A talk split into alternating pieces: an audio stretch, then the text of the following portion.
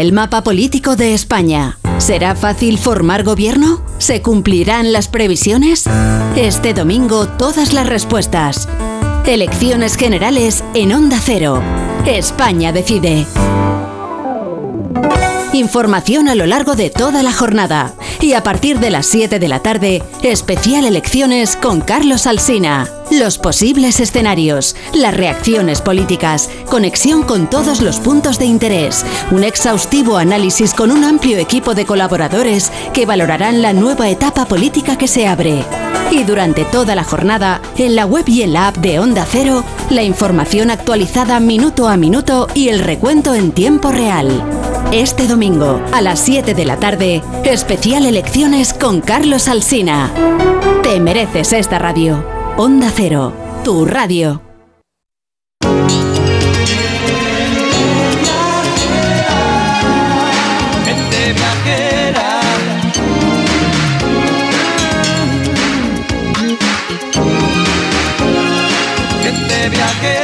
¿Qué tal? Muy buenos días, bienvenidos a Gente Viajera. Hoy les mando la postal sonora desde una playa.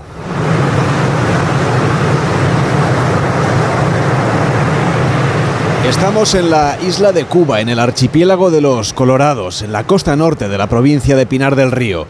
Llegar hasta aquí no ha sido fácil.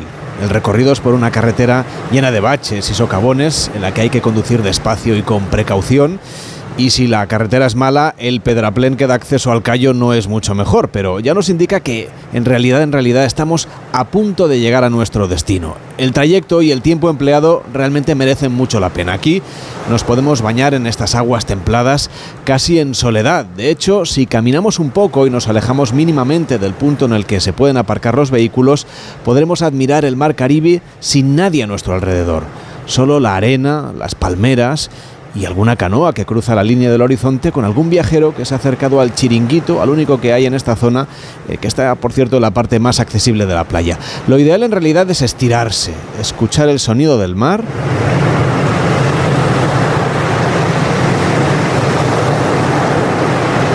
Y gozar de la buena vida, la que se disfruta echándose una siesta en una hamaca, símbolo inequívoco de las vacaciones. Estirado en una hamaca, justamente hoy, que es el Día Mundial de la Hamaca, una hamaca atada a dos palmeras en esta playa salvaje al noroeste de Cuba, en el término municipal de, Mita, de Minas de Mata Hambre, les mando hoy la postal sonora de gente viajera.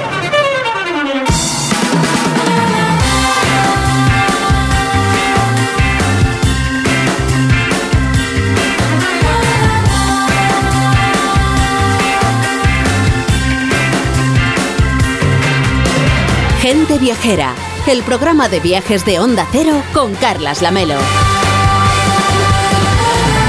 A las 12 y 8, las 11 y 8 en Canarias y con Víctor Herranz. ¿Qué tal, Víctor? ¿Cómo estás? Buenos días. Muy buenos días, Carles. Tú eres entusiasta de las hamacas, me parece. ¿eh? Te he visto alguna foto tuya por ahí en hamacas colgadas de árboles y donde puedes. Hombre, es que al final. También en el mar, también alguno de los, de los barcos esos que llevas tú por ahí cuando te vas de vacaciones. Como consejo diré que hay algunas hamacas que llevan mosquiteras que te evitan muchos problemas. ¿Qué me ¿eh? dices? Sí, te encierras así como una especie de polilla y así no te pican. Y a dormir la siesta, ¿no? Totalmente. Es un buen sitio para reflexionar hoy que es jornada de reflexión, que todo el mundo reflexione.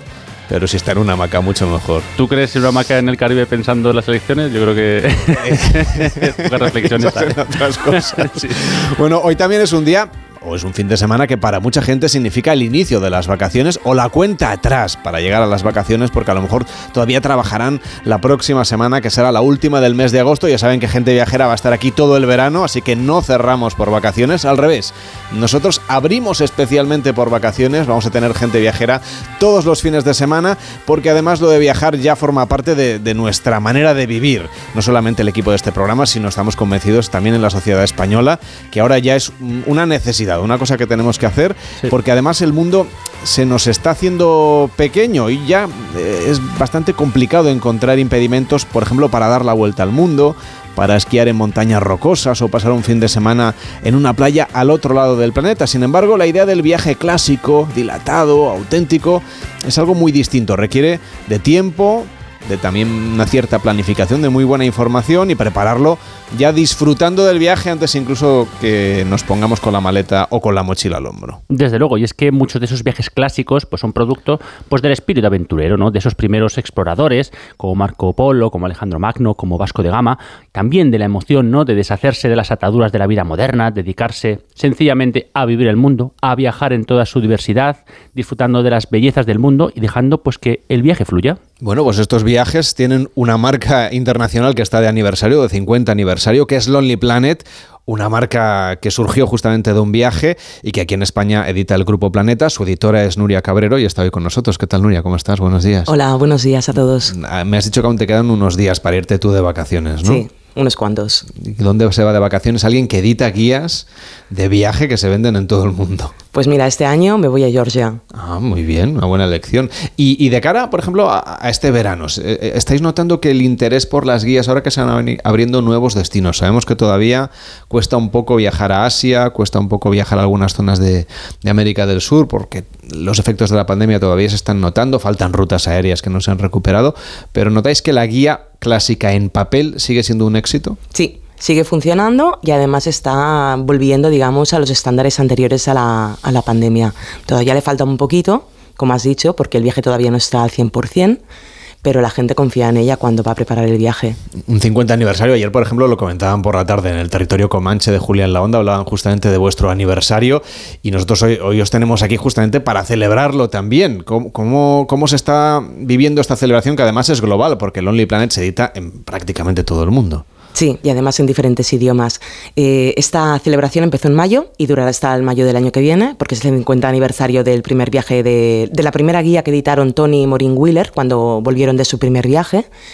Y hemos empezado con, un cambio de, diseño, tanto de las guías clásicas Blue Spine, que hemos comenzado a publicar ahora, con Sicilia y Creta, y que veremos más adelante porque van en consonancia con el cambio en la forma de informarse y de viajar de las personas que van más allá. Porque ¿qué, apartados han caído, por ejemplo, de las ediciones anteriores y qué partes se refuerzan en esta nueva versión de las guías? Pues mira, reforzamos los itinerarios, las propuestas de viaje, las ideas para planificar, para estructurar lo que será, digamos, eh, el viaje que te enriquecerá. Esto por un lado. Lo que caen, caen listados infinitos con información eh, que caduca rápidamente y que hemos percibido que con la pandemia además no tiene mucho sentido de mantener. O sea, sí que mantenemos hoteles, alojamientos especiales, únicos que consideramos que sí o sí tienes que probar si realmente te apetece vivir una experiencia de verdad. Lo mismo con restaurantes, con bares, con tiendas, sobre todo son siempre negocios locales, ya sabéis que nosotros priorizamos que el dinero se quede allí, en la gente de allí, es importante para nosotros y también para el viajero, porque así disfrutas de una experiencia única, pero no es necesario hacer listados infinitos de cosas que ya todos estamos buscando en Internet con nuestro fantástico móvil que también nos acompaña en el viaje. Con lo cual, lo que hemos considerado es que teníamos que hacer un producto complementario al, al, Necesitar una guía de, papel junto con un móvil eh, online. Yo todavía tengo en casa algunas guías vuestras de hace ya unos cuantos años que, por ejemplo, apartados que seguro que ya no están. ¿Dónde encontrar un cibercafé? Sí. Que hace años, que lo habréis quitado, pero yo he viajado con guías vuestras que marcaban dónde encontrar una conexión a internet hace 20 años. Sí, sí, esto ha cambiado. Los locutorios ya solo están en lugares donde el wifi no está extendido. Que es donde hay que irse de vacaciones. Efectivamente. Que la gente lo tome nota. Allí donde no haya Efectivamente, efectivamente. Hay que ir sin wifi, hay que aprender a volver a viajar sin wifi, porque así te descubres a ti mismo y también entras en contacto con las personas a las que vas a visitar al lugar a donde vas. O sea, si tú vas con wifi, estás todo el rato conectado, tampoco te das cuenta de tu entorno, con lo cual pierdes unos inputs esenciales que tú te llevarías a tu casa, como antes hacíamos, y que ahora los dejamos por el camino. Con lo cual, eh, la experiencia viajera, en cierta medida, se había perdido un poco, pero nosotros reivindicamos esa experiencia completa. La verdad es que es muy cómodo tener la guía y poder consultar al momento sin necesidad de tener un dispositivo con batería o, una conexión a internet, ¿no? Porque lo tienes como muy más, mucho más a mano y es da, gusto, ¿no? Poder eh, escribir tus propias notas y todo. Y de todos estos itinerarios que nos dices que están sacando nuevos, ¿cuál nos podría recomendar para este verano? Dos o tres que digas, no podéis perderos estos itinerarios o estos viajes. Bueno, eh, te recomendaré destinos, porque itinerarios hay infinitos. Eh, destinos que desde la pandemia han surgido como una bomba de sorpresa. Albania. Albania es nuestra guía más vendida, es la guía más vendida del mercado, también en el mercado italiano. ¿Por qué? Albania es un destino totalmente desconocido, donde justo cuando la pandemia empezó a remitir, se podía viajar. Destino exótico, destino muy económico, destino para viajeros independientes, que no, claro, un tour operador pues te llevará a Albania a tres puntos y hacer una ruta por otros lugares, además de zonas balcánicas. Maravilloso. Pero si tú vas por tu cuenta a descubrir Albania, descubrirás un país que desde los 90, cuando por fin eh, la dictadura ya pasó a mejor vida, digamos, eh, el país está eh, intentando recuperarse, está reivindicando su, existencia dentro del mapa europeo, del contexto en el que, en el que está que te descubrirá pues que es uno de los países más agujereados del mundo. O sea, había búnkers por todas partes. Tú entras en un búnker en Tirana y se te pone primero la piel de gallina porque hace frío, uno, mucho frío además, y dos, porque lo han, eh, lo han transformado en un museo histórico en el cual tú puedes ver el terror en el que vivía la población, el terror eh, en el que la, esquizofrenia, digamos, de sus dirigentes. Todo esto lo puedes vivir tú mismo y luego te sales fuera a un territorio, a una ciudad tirana, austrohúngara en sus orígenes, que además se nota por sus edificios, por sus árboles, por su forma de caminar, su relax, su tranquilidad, eh, muy divertida y también eh, muy sorprendente. Y, también dices, bueno, vamos a ver qué vamos a comer, por ejemplo. ¿Y qué tal se come en Albania? pues mira, se come, se come bien, se come mejor en Macedonia del Norte, porque toda la zona, digamos, ya Macedonia del Norte, lo que fue en Ucrania también era la huerta mm. de Europa, toda esta zona se come muy bien. Vegetales, carnes, pescados, se come muy bien. Pero ¿qué pasa? Que hay que ir con cuidado, porque tú eres turista, ellos no están acostumbrados al turismo, entonces tienes que ir con ojo para que no te metan un gol. Pero eso es divertido, eso es divertido. Y además tienes que hacerlo con humor y con respeto. Entonces, a partir de aquí, la gente te ayuda y, disfrutas, disfrutas y entras en, en su forma de vivir. ¿Son hospitalarios? Mucho. ¿Y cómo te relacionas con ellos? Eh, con señas. a no ser que sepas albanés. O incluso si es gente muy mayor, pues quizá... No, con señas. Alguien, eh, la gente joven empieza a saber eh, inglés. Sí. Pero si quieres entenderte, te entiendes. Eso en todo el mundo. Ucrania sería una de las vías más vendidas, que resulta así un poco sorprendente. Albania. perdón, Albania, sí, he dicho Ucrania, disculpa, que estaba pensando yo justamente en que, en que realmente está muy cerca, que, vos, que, existía una guía Lonely Planet en su día de Ucrania, no estaba editada en español, pero... este de Europa. estaba, en, este, de Europa, en la guía. Albania, digamos, sería una de, las, de los destinos. ¿Qué, otros, eh, ¿Qué otras guías así se están vendiendo más entre el público español en los últimos años? Vale. Eh, bueno, tenemos las clásicas, que son las grandes ciudades, tanto europeas como Nueva York. Son las grandes guías, las más vendidas siempre. Nueva York, Londres, Roma, París. Estas son las guías más vendidas en cuestión, en, términos, digamos, de viajes de corto recorrido. Viajes de largo recorrido.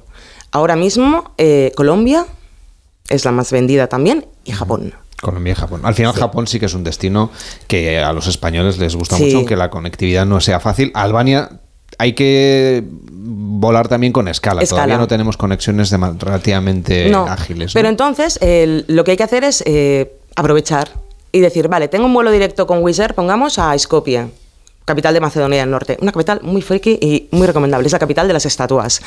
Pues te vas allí, estás un par de días, aprovechas y te vas a Orit, que es eh, Patrimonio Mundial de la Humanidad, con su iglesia bizantina y su lago increíble, y de allí te coges, eh, que muy amablemente te coge la gente con el coche y te lleva a una estación destartalada, y de allí te vas a Albania, ¿vale? Y haces un recorrido auténtico.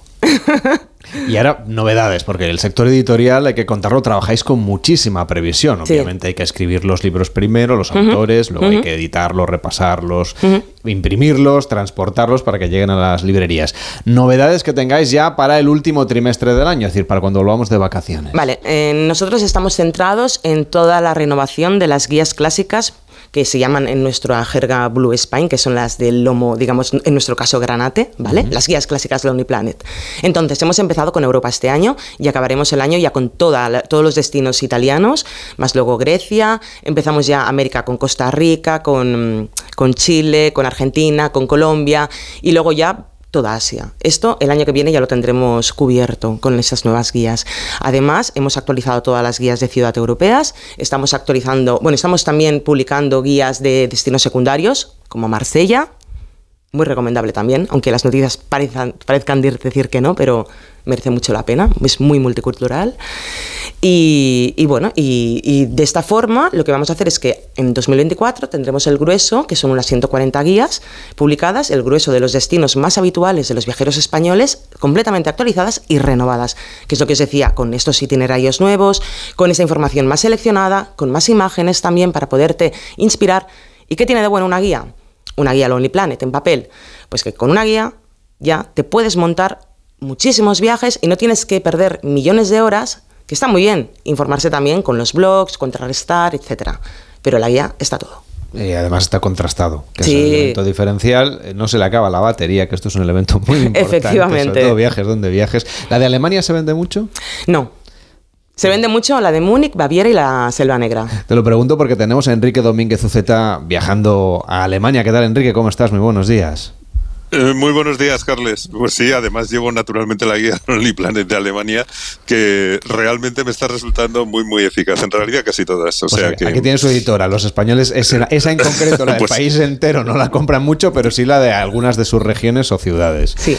¿Tú dónde estás exactamente? ¿Dónde te encontramos? Pues pues mira, estoy hablando desde Essen, en el este de Alemania, cerca de Países Bajos y de Bélgica, en uno de los paisajes yo creo que más interesantes de Alemania y también de los menos visitados por los españoles. Una zona que se conoce como la región del Ruhr, por el río Ruhr o la cuenca minera del Ruhr, y que fue el verdadero corazón de la extraordinaria revolución industrial alemana y que se convirtió en la mayor máquina industrial del mundo por la suma de minas de carbón y de acerías que producían el mejor acero del planeta.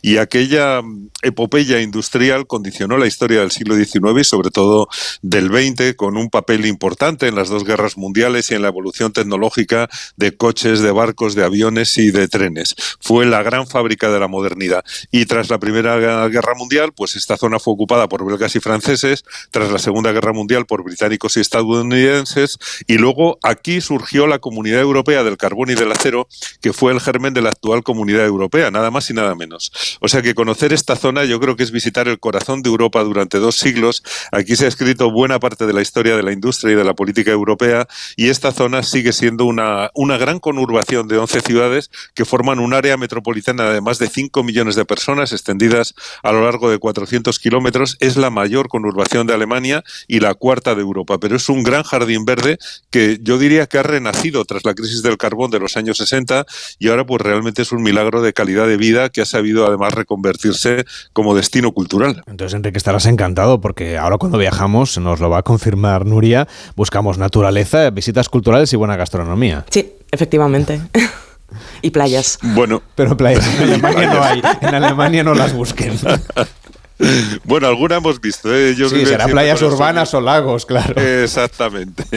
Bueno, pues mira, solamente te voy a mencionar, Carlas, que es en donde estoy ha sido declarada capital de la cultura europea en 2010 y capital verde europea en 2017. O sea que naturaleza y cultura son protagonistas aquí. Y se lo merecen porque es una zona muy agradable. Todo está verde, hay una temperatura estupenda de 20 grados, los parques y los lagos están llenos de gente paseando y haciendo deporte, disfrutando del sol y de los senderos en el bosque, naturalmente. Además, tengo una estupenda sensación de estar viviendo entre alemanes, con poco turismo extranjero, participando en su vida cotidiana. Y tengo que decir que son encantadores en todos sitios. Me han ayudado a encontrar el camino hacia los sitios que he visitado, que han sido sobre todo museos de todo tipo. Unos son de tipo histórico, en los que recuerdan su historia reciente y no ocultan, naturalmente, los hechos más duros del siglo XX, y eso está muy bien. Y otros museos son de arte moderno estupendos, y otros tienen como protagonista el patrimonio industrial y esos yo creo que son los que más impresionan. Y por cierto, eh, supongo que se ven también esas acerías, ¿no? Esas minas de carbón que hicieron tan famosa esa industria alemana y esa parte de turismo industrial que también está muy de moda últimamente. Pues sí, lo más impresionante desde luego es la mina de carbón de Solverain, eh, que es una de las más importantes del mundo, sin duda la más bella, tanto que ha sido declarada Patrimonio de la Humanidad en 2001. Y la visita es alucinante porque le pusieron todo el alma a recuperar la mina en superficie para que se pueda visitar, con un primer plan de Norman Foster y otro posterior de Rem Koolhaas, ambos premios Pritzker de arquitectura, y hoy es una maravilla, sobre todo ver el Pozo 12 que se hizo en estilo moderno, Bauhaus, con una potencia arquitectónica tremenda. Y bueno, cuando llegas te sumerges en la gran instalación, ves todos los elementos técnicos conservados, las torres, los edificios, los pozos, los hornos, todo a una escala descomunal y además se han incorporado dentro de los edificios un museo del Ruhr espectacular desde el que se sube a la terraza para ver la antigua cuenca minera extendiéndose hasta el horizonte. Ves un bosque de chimeneas y de hornos, ahora naturalmente eh, ya no están echando humo porque no están activos, pero eh, eh, todo el territorio alrededor, en decenas de kilómetros alrededor, está salpicado de chimeneas y de cúpulas de los grandes hornos y las grandes instalaciones. Y luego pues bajas a ver el museo diseñado por, por Remcolas y lo disfrutas de la gigantesca instalación que es también un gran parque, paseas hasta el Gran Hall, que es el que usan para los eventos, visitas luego el Museo de Diseño Red Dot Design, que expone los últimos diseños seleccionados y premiados, los puedes tocar y cada año cambian el contenido. La verdad es que es impresionante porque es como el último grito premiado de la tecnología de todo el mundo. Y luego pues puedes terminar visitando el edificio de Sana, que es un equipo japonés premiado también con el premio Pritzker y que han hecho un edificio laico que parece sagrado por, por lo bonitos que son sus espacios interiores. Todo junto, la verdad es que es una joya de esas que justificaría por sí solas el viaje. Y esa mina tenía un propietario muy famoso, un apellido muy importante en la historia de la industria, el apellido Krupp. Seguro que los oyentes tienen cosas en casa de, esa marca. De Krupp, sí, el gran fabricante de acero que llegó a ser mucho más poderoso que el propio Kaiser alemán. Cuando ves el plano de Essen eh, y a su lado lo que ocupaba la industria de Krupp, ves que era mayor la industria que la propia ciudad. Y lo más bonito es que hoy se puede visitar la villa que se hizo Krupp fuera de la ciudad, que estaba entonces muy contaminada, claro, con todas esas chimeneas echando humo, y él se hizo una casita, entre comillas, claro, irónicamente, en la orilla norte del, del lago Bredeney, la villa Hügel, que no es una villa, es un palacio de una riqueza asombrosa en espacios y en materiales y en obras de arte. Es otra visita alucinante. Es la villa donde se quedaba el Kaiser cuando iba a ver a Krupp, que rechazó, por cierto, los títulos nobiliarios que le ofrecieron porque era más poderoso que quien se lo quería dar. Eh, es una villa maravillosa con la historia de la familia y de sus acerías monumentales que yo creo que hay que ver. Pero bueno, no puedo dejar de mencionar que la ciudad de Essen también es muy interesante, tiene buena arquitectura moderna, tiene un encantador centro peatonal y una visita deliciosa al Museo Folbank, que es una belleza arquitectónica firmada por David Chipperfield, que es el ganador de este año del premio Pritzker y que tiene dentro pues cuadros de Van Gogh, de Monet, de Manet, de Cézanne, de Gauguin, de Matisse, de Picasso. La verdad es que es un museo riquísimo y muy bello, muy agradable. Bueno, decía yo antes que no hay playa en la zona en concreto en la que te encuentras tú de Alemania, ¿eh? que creo que me he explicado muy mal. Tú estás en Essen y también has estado en Duisburgo, que está muy cerca justamente de Essen y que también merece una buena visita, ¿no? Bueno, es que todo lo que tiene que ver con esta zona a mí me parece que es apasionante, porque Duisburgo es nada menos que el mayor puerto interior de Europa desde el que se puede llegar navegando eh, hacia, por una parte hasta el Mar del Norte, pero también por el sur hasta el Mar Negro, porque hay un canal que enlaza las cuencas del Rin y del Danubio. Y me ha encantado coger un barco para recorrer el río Ruhr, eh, donde desemboca en el Rin, y entrar luego para navegar en ese puerto de interior de Duisburgo. Es un gusto ver las barcazas eh, del navegando en el río, atracadas en el puerto, lleno de contenedores y de grúas a muchos kilómetros tierra adentro. Y yo por eso recomiendo el Museo Alemán de la Navegación Interior, porque en cierto modo descubre una Alemania y una Europa interior de marineros que arrastraban barcos y barcazas incesantemente por los grandes ríos y canales con barcos especiales que jamás salieron al mar, pero que se hacían en astilleros de interior y que manejaban marineros nacidos en esta zona. Cerca del museo eh, estaban, por ejemplo, los bares y tabernas eh, para marineros de este puerto interior y hay un gran barco de palas que tiraba de las barcazas por el Rin que también se puede visitar y que forma parte del museo. Yo creo que es una visita muy, muy interesante. Bueno, pues Enrique, te vamos a dejar que continúes con tu viaje, que sigas con tu guía Lonely Planet también orientándote, que siempre es, vamos, una referencia y que puedes fiarte plenamente de lo que te recomiende. Siempre está bien. Eh, pues, eh, pues así lo haremos, porque quedan aquí cosas muy bonitas por ver y realmente, como decía, es una de las, eh, eh, de las concentraciones urbanas más grandes de Europa. Hay muchísimo que ver y realmente da para un viaje estupendo, sobre todo porque ahora en verano, pues ellos están muy a gusto, los alemanes, en su territorio y, con unas temperaturas fresquitas y da gusto estar por aquí. nos estás dando muchísima envidia, no solo porque estés en Alemania, sino por lo de la temperatura. Eso ahora mismo es un bueno, mañana estaré ya por allí. ya volverás a Madrid. mañana estaré por pues allí Disfruta del calor de Madrid, que me parece que es muy intenso. Cuídate mucho. Por cierto que tenemos un WhatsApp, ya saben los oyentes, el 699-464666. 699-464666. Tenemos un par de consultas, Nuria, que nos llegan sobre la guía Lonely Planet. Recomendaciones o, peticiones, me parece, me han chivado, que nos cuentan los oyentes. Empezamos por la Hola, ¿qué tal? ¿Cómo estáis, Carlos y nuestra invitada? La, la, verdad que para mejorar la guía de Lonely Planet de Camino de Santiago, lo único que he hecho en falta es un poquito más de información desde Sarria hasta Santiago, de esos pequeños pueblos que hay por el interior. Aunque entiendo que son pequeñitos y no hay mucho que ver, pero siempre hay alguna cosa por ahí, ¿no? Y nada, era eso, un saludo enorme y feliz fin de semana. Es más, Nuria nos ha mandado una foto al WhatsApp del programa de la guía en Lonely Planet con la que está haciendo el Camino de Santiago. Así que ah. imagínate, recomendaciones también. Vamos a tener que contratar a los oyentes de editores, luego te la, totalmente, Totalmente. Es verdad que al final en una guía no caben siempre, muchas cosas hay que dejarlas fuera, ¿no? Claro, lamentablemente una guía es una selección. Justamente eh, lo, que, lo que hace que una guía tenga sentido esa selección, digamos, personal de los, de los autores que consideran más relevante para, para, poder hacer un viaje. Es cierto que no solo los que están entre Sarria y Santiago, pues hay algunos, algunas poblaciones que no, que no, se, que no se nombran o que no aparecen. Es que en muchas otras partes de, de, cualquier sitio. O sea, tienes que, tienes que seleccionar. ¿Por qué? Porque hay X número de páginas, tienes que llegar de principio a final, tienes que hacer, digamos, lo que es eh, el recorrido completo, es un recorrido intenso. Y una guía del Camino de Santiago tiene que ser ligera, es decir, la vamos a llevar encima y vamos a ir a pie. Decidimos hacer una guía de cerca justamente por esto, porque es una guía no pesada, que cabe en el bolsillo o en el, en el bolsillito de la, de la mochila, sin que fuera un engorro. O sea, simplemente lo que sí que dimos mucho, hicimos mucho hincapié, sobre todo, es en todas las, todas las opciones de de posibles errores en, tomar un, camino u otro, porque los senderos muchas veces se bifurcan, a veces la señalización en ciertos lugares del camino no es mm, la mejor posible en, ciertos tramos, en, ciertas, en ciertas regiones, no siempre, pero es así. Entonces esta, esta fue nuestra prioridad, el llegar y el sobre todo tú, eh, eh, digamos, eh, estar en comunión con la naturaleza y con el resto de personas que hacen el camino, que en el fondo es un peregrinaje.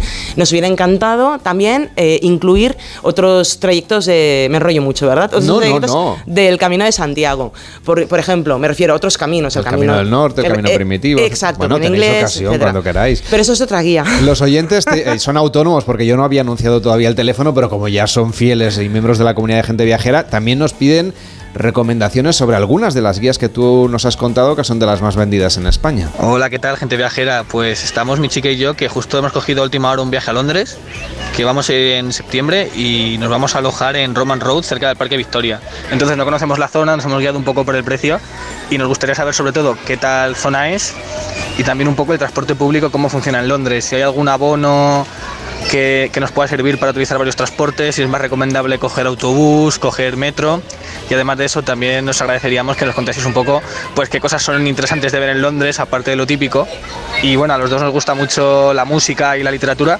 Entonces si hay alguna ruta o algún itinerario que tenga que ver con los Beatles o que tenga que ver con los grupos de punk de Inglaterra o incluso con alguna novela, pues la verdad que nos gustaría mucho para ver que... Y también cualquier consejo para pasar esos días en Londres, del 1 al 4 de septiembre, pues es bienvenido. Muchas gracias. Pues cuenta con ello. Como son muchas preguntas, le vamos a dedicar un día un espacio, como hacemos habitualmente cuando nos eh, mandáis notas de voz. Algunas de las cosas que has preguntado y que sí que me atrevo yo a responder. La Oyster Car, que es la tarjeta magnética de recarga que se utiliza para el transporte público, muy recomendable. Si me preguntas a mí la opinión, no sé qué piensa Nuria, mejor el metro que el autobús. A veces no huele demasiado bien el autobús. Hmm.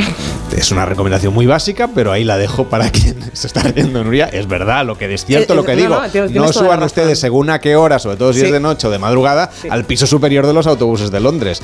Porque se puede encontrar cualquier cosa. Sí, muchas sorpresas, sí. Bueno, pero están en Victoria, con, en la zona de Victoria Station. Es una buena zona, muy bien comunicada. Tienen Victoria Station, con lo cual no tienen solo una línea. y sí que hay rutas sobre la, la música, la literatura, etcétera incluso sobre el género de terror, por ejemplo, que es muy habitual también mm. hacerla en Londres, pero ya tendremos ocasión de, antes de que se vayan de vacaciones, que nos han dicho que es a mediados de septiembre, lo contaremos aquí. Déjame hacer un, inciso sobre Londres. Eh, bueno, yo no puedo recomendarle, porque además en Londres eh, son millones de viajes y además según qué viajeros, y lo que yo pueda recomendar, realmente no sé si va a ser lo que, lo que, ellos, lo que ellos quieren. Ellos saben lo que quieren.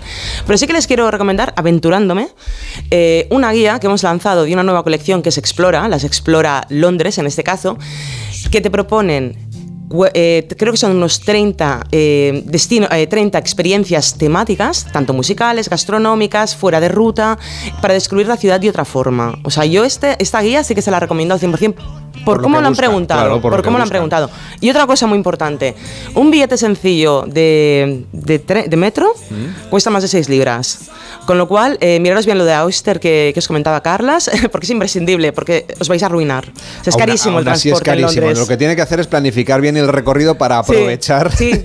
absolutamente. irse bajando en el sitio más alejado y luego, si puede hacer tramos a pie, porque le, Exacto. le, bueno, le va a suponer una parte importante del, del, del, presupuesto. La guía que tenéis del mundo, la que es para dar la vuelta al mundo, sí. ¿qué tal se vende? Súper bien. Eh, llevamos tres ediciones eh, y es una guía más que para viajar por todo el mundo de forma práctica, es una guía para inspirarte y montarte tu viaje ideal a cualquier parte del mundo. O sea, es para descubrir eh, países que no hubieras pensado jamás en la vida que, podrías ir y, a todos ellos se puede ir, a no ser que haya un conflicto bélico o algún problema. Claro. Pero sí. Alejandra Carril, ¿qué tal? Buenos días. Hola Carlos, buenos días. La siguiente historia que vamos a conocer nos lleva por 30 países nada menos. Sí, 30 países alrededor del mundo, que se dice pronto recorridos en 19 meses. Casi nada. Este es el recorrido que hicieron dos viajeros de Cataluña que decidieron dejar sus trabajos, su vida tal y como la tenían y viajar por el mundo sin billete de vuelta. Así, sin demasiada planificación, cogieron su maleta y atravesaron desde las montañas de Etiopía, Tailandia o incluso conocieron a las tribus del Amazonas, lugares en los que las costumbres y las diferentes culturas les hicieron vivir sin duda una de las grandes aventuras de su vida. Está con nosotros Ana Mir, ¿qué tal? Muy buenos días. Hola, buenos. Y Rock Boronat, ¿qué tal? Buenos días. Hola, hola, buenos días. ¿Cuánto tiempo tardasteis vosotros en preparar el viaje? Pues la verdad es que a lo mejor demasiado poco. No, a lo mejor nos habría ido bien una de estas guías, lo que lo descubrimos a lo mejor un poco tarde. Un poco tarde. Sí, sí, es como que estuvimos más preocupados en dejar los trabajos y dejarlo todo ah, y vacunarnos y tal para empezar, la verdad. Nos preparamos poco. Empezasteis la ruta de vuelta al mundo por África, que me parece que no es donde la mayoría de gente empieza. Sí, mucha gente se lo salta, la verdad. La gente dice que ha dado la vuelta al mundo y la verdad no, lo pensamos mucho. ¿eh? Era como que mm, es, lo más cercano. Queríamos siempre estar en la parte donde, donde fuera verano. Con lo cual están, em, em, salimos el día 1 de enero del 2018, con lo cual el primer día ya estábamos con el calorcito de, Cape Town. Esto, Nuria, lo del verano es, no es la primera vez que escucho a alguien que da la vuelta al mundo y que lo utiliza porque, claro, llevas un equipaje mucho más ligero y te garantizas pues eh, ¿no? que haya buen tiempo. Sí, totalmente. O sea, en en principio es una facilidad, es una facilidad logística, además de que el calor siempre te da mejor humor y, más ganas también de, poder estar fuera, puedes ver más cosas, facilita, facilita muchísimo las cosas. En vuestro recorrido, Rock, Ana, estuvisteis en Australia pasando el fin de año, ¿qué tal lo celebran por allí? en verano, claro, porque recordemos que allí tienen la contraestación. Fue curioso porque concluíamos el primer año de viaje y estábamos en la otra punta del mundo, literalmente, y muy bien fue una fiesta en la playa, como, no sé, estilo San Juan aquí, ¿no? Sí. Era como, ostras, es un fin de año al estilo San Juan. Fuegos artificiales desde un barco. en la playa. Muy buen ambiente, porque ahí como que hay muy buen ambiente siempre, como que los australianos están siempre de muy buen rollo, ¿no? Con lo cual en la playa, pues también genial. Sí, un San Juan, sí. Sí, un fin de año en verano. Pero vosotros sois mochileros, hay que recordar que las guías Lonely Planet son, justamente, están pensadas, mm, sobre todo las clásicas, ¿no? Blue Spain me has dicho que se llama. Eso me tienes que contar porque se llama Blue Spain. Sí, por el lomo. El lomo de las originales en inglés azul, es azul. ¿Pero es azul España? No, azul oscuro. Blue Spain. Ah, Spain es lomo. Ah, vale, vale, vale, claro, sí. Esto, esto es un. Es Me he quedado yo antes con lo de Spain. Que... Es, una jerga, digamos, del mundo editorial. Editorial, vale. Se nota que no soy somos editor. Frikis, que no soy, los editores somos frikis. no, no, pero tienes razón. Otra experiencia que vivieron Anamir y Rock Boronat es convivir con las tribus que habitan en el Amazonas. ¿Qué tal esa experiencia? A, ver, un, poco. esa parte, claro, estuvimos en, con, con, tribus de un poco de. A ver, de todo el mundo, de varias partes donde hay tribus, ¿no? Aún. Las del Amazonas en concreto fue un poco turístico. era parte de una especie de tour que hacían por el Amazonas y aparte de muchos avistamientos de animales y tal, pues nos llevaron con, con unas tribus de por ahí. Y bueno, Claro, ah, como que tiene su cara, como dos caras de la moneda, ¿no? Porque son gente que viven sus tradiciones locales, pero, pero claro, a la vez tienen, pues por ejemplo, hay problemas de salud que se solucionarían cogiendo un barco un par de horas y, y lo podrían arreglar. O sea que es un poco un contraste un poco duro a veces, porque como que lo están eligiendo viviendo así, que es bonito por la parte tradicional, pero es un poco difícil mmm, como, como ser humano um, elegir una, la, la, la, incultura que te da eso, ¿no? Que alejarte de la civilización tiene cosas muy negativas y es una pena. Hey, ¿Dónde, bueno, va, no sé, ¿dónde vais de vacaciones? estar hablando de esto un montón de tiempo. Por cierto, ¿dónde vais de vacaciones? ¿O cuál es vuestro próximo viaje?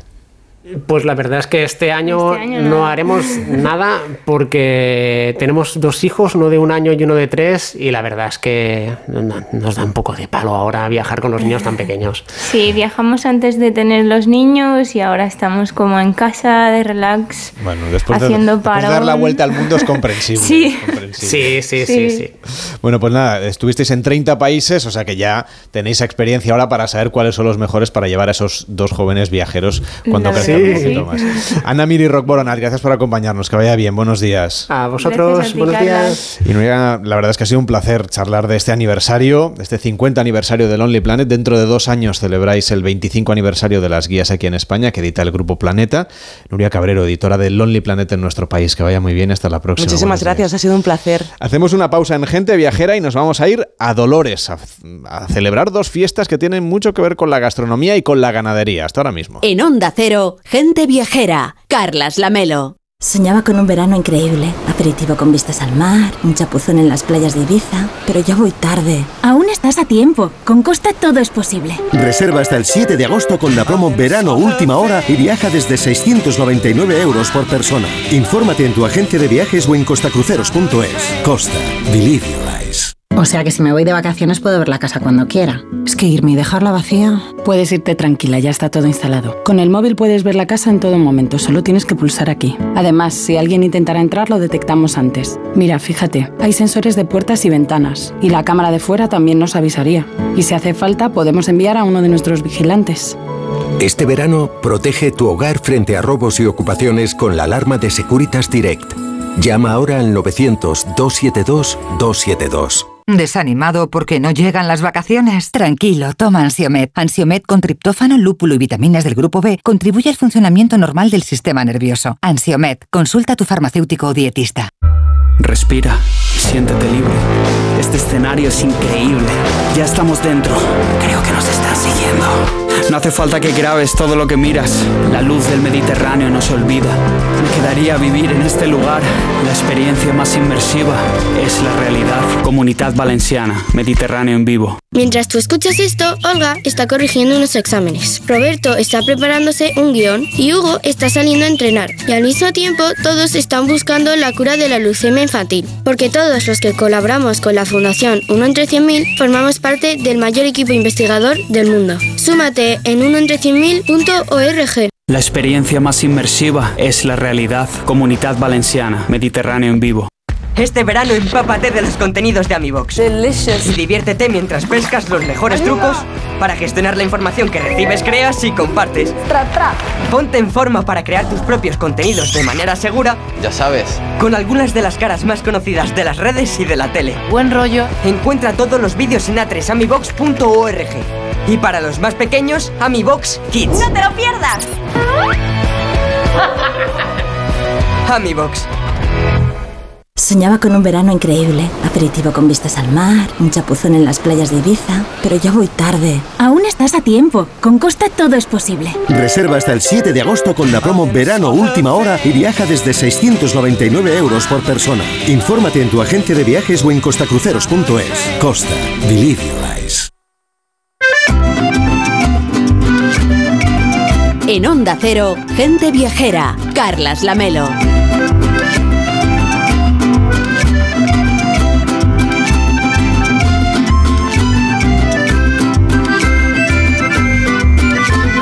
Viajamos ahora hasta Dolores, un municipio que se encuentra situado al sur de Alicante, en la comarca de la Vega Baja, en un entorno privilegiado entre la huerta, el humedal y el litoral. Concretamente, su feria de ganado, Fegado, es una feria que se ha consolidado como el evento ganadero más importante de la comunidad valenciana y como uno de los más importantes de España, dadas sus características únicas y propias que no se dan, por cierto, en ninguna otra feria de ganado. Así es, y declarada en 2019 como fiesta de interés autonómico de la comunidad valenciana, ofrece una experiencia única al visitante este año, del 3 al 7 de agosto, en el recinto ferial La Alameda. Actuaciones, eventos, presentaciones y un acontecimiento social que es todo un valor añadido, una experiencia exclusiva de luminosidad y también de color. Fegado, la Feria de Ganado de Dolores, es la única feria de estas características que se celebra en todo el levante español y tenemos con nosotros a Joaquín Hernández, que es el alcalde de Dolores. ¿Cómo está? Muy buenos días. Buenos días, Carlas. ¿Qué experiencias, qué actividades van a poder disfrutar los viajeros y también la gente de la comarca cuando se acerquen a Dolores la primera semana del mes de agosto? Sí, bueno, eh, la Feria Ganado Dolores es una feria, una tradición convertida en fiesta. Estamos hablando de Dolores, un pueblo que existe del año 1715 en un entorno privilegiado que eh, fue creado por la mano del hombre, que fue desecado previamente, porque eh, Dolores pertenecía al Parque Natural del Hondo. La tradición ganadera viene desde entonces porque para desecar ese terreno se desecó con, con animales y de ahí empezaron la transacción, la venta de animales y el primer fin de semana de agosto, como has dicho, celebramos esa, eh, ese, ese sentir, esta idiosincrasia nuestra, que es ganadera y agrícola, convertida en fiesta y que va increciendo actualmente, como habéis dicho, es fiesta de interés turístico autonómico, pero vamos a, que sea de interés turístico nacional. No hay ninguna, ninguna fiesta como esta que se celebre principalmente y evidentemente por, por la noche, por las altas temperaturas que vivimos aquí en el Mediterráneo. Eh, es una fiesta eh, como comentamos, el primer fin de semana de agosto, donde se acercan muchos residentes de otras comunidades autónomas que, vienen a veranear a la Vega Baja. Dolores está a 10 kilómetros de Guardamar, a 15 de Torrevieja, de la costa, y vienen y se acercan a Dolores a ver algo que durante todo el año no pueden ver en su ciudad de origen. En la última celebración, Dolores acogió más de 800 cabezas de ganado en agosto. Eh, se celebra pues diferentes concursos, eh, de tradiciones también de antaño, eh, donde se están perdiendo, evidentemente, por la entrada en, el, en, el, en la agricultura de, la maquinaria agrícola, pero es algo que, vivimos y te podría decir que en la comarca de la Vega Baja, pues en todas y cada una de las familias aún existen eh, animales que, se cuidan de, manera de manera ah, mm, artesanal, por decirlo de alguna forma, o sea que podemos decir que... Y, eso lo llevamos a la fiesta. ¿Perdón? Sí, disculpa. Eh, podemos decir que bueno que eh, esa feria ganado ha afectado a la historia de, Dolores eh, desde sus orígenes, ¿no? ¿Qué, tipo de ganado podemos ver en esta feria? Podemos encontrar todo tipo de, ganado, caballos, vacas, ovejas, cabras, gallinas, todo tipo de, ganado. Es, como te digo, esto se está perdiendo, pero los agricultores y ganaderos que traen aquí a sus animales quieren presentarlos eh, ante el público que nos visita y también a la vez decir cómo los cuidan en sus eh, eh, granjas de origen, en sus cuadras, para aquí cuidarlos todo el año y para aquí presentarlos a los visitantes que vienen. En él también en, el, hay concursos de morfológicos de caballos de pura raza española, hay concurso de doma vaquera, de doma clásica de caballos y todo en un entorno, como te digo, que acompaña a la celebración y también eh, un fin de semana cargado de fiesta y de diversión en torno todo a, nuestras raíces, a nuestra idiosincrasia, como he dicho, que es el ganado. Para, yo os imagino que debe ser todo un orgullo, ¿no? Lucir ahí sus, sus mejores piezas de, ganado. Efectivamente, eh, te diría que muchos de ellos lo están cuidando. Y adquieren animales para poder venir a la feria de ganado y presentarlos a toda la gente que nos visita. El tratamiento y el cuidado con que estos animales eh, son recibidos y se les mima durante el fin de semana que están aquí, es eh, asombroso, eh, por decir que, diariamente hay gente a todas horas cambiando el agua, el forraje, la comida, hay inmunizadores para las altas temperaturas, esto que se ponen para que la gente no se entienda lo que se ponen en las terrazas, que tira agua fresca, ¿no? en forma de aerosol pues los, los animales los tienen en sus corraletas, en fin, es una... ¿Perdón? No, no, continúe, perdone. ¿Decías? Sí, no, no. no, no, Parece que hay algún problema con, la, con, la, conexión, pero, pero, le estamos escuchando perfectamente. Sí, eh, no, le decía que esto es muy importante porque eh, con la delicadeza que se trata ahora y con la sensibilidad que hay sobre el trato de los animales, es súper importante Efectivamente, había un problema con la conexión. Enseguida recuperamos esa conexión con el alcalde de Dolores, que no solamente tienen esta Feria del Ganado, que va a ser la próxima semana, prácticamente la, siguiente, que será la primera semana del mes de agosto, sino que ya hace un tiempo, claro, esto depende del calendario eh, agrícola, celebraron, Víctor, la fiesta de la alcachofa, que es uno de los encuentros gastronómicos más importantes de esta comarca. Exacto, y aparte la alcachofa es todo un símbolo para, para esta comarca, ¿no? Es un elemento vital para su gastronomía y también para su idiosincrasia, como decía el alcalde. Alcalde, creo que tenemos, no lo tenemos todavía. Bueno, pues como decíamos, estábamos intentando explicarles estos detalles. Enseguida vamos a hablar con él en cuanto podamos comunicarnos. Antes eh, de, seguir hablando de esta zona de la comunidad valenciana, les voy a proponer un viaje distinto. Vamos a irnos a otra zona de nuestro país. En este caso, vamos a irnos a Dinópolis. Nos acompaña Higinia Navarro. ¿Cómo está? Muy buenos días. Hola, buenos días. Cambiamos completamente de tercio, ¿eh? dejamos atrás las alcachofas, el ganado, porque los eh, animalitos que, vivieron en Teruel hace, hace ya mucho, mucho tiempo son ahora, tenemos las ignitas, ¿no? las huellas de esos dinosaurios, que son el testimonio de aquella historia. Y Dinópolis es un destino obligado y un destino imprescindible para aquellos que tengan niños pequeños. Ahora escuchábamos antes a, unos, a una pareja joven ¿no? que tenía niños pequeños y decían, no, no, no nos acabamos de atrever a viajar. Bueno, pues un buen destino porque es asequible, porque es cercano y porque además van a aprender muchas cosas, es ir a conocer Dinópolis, ¿no? Donde ustedes explican toda la trayectoria de los dinosaurios.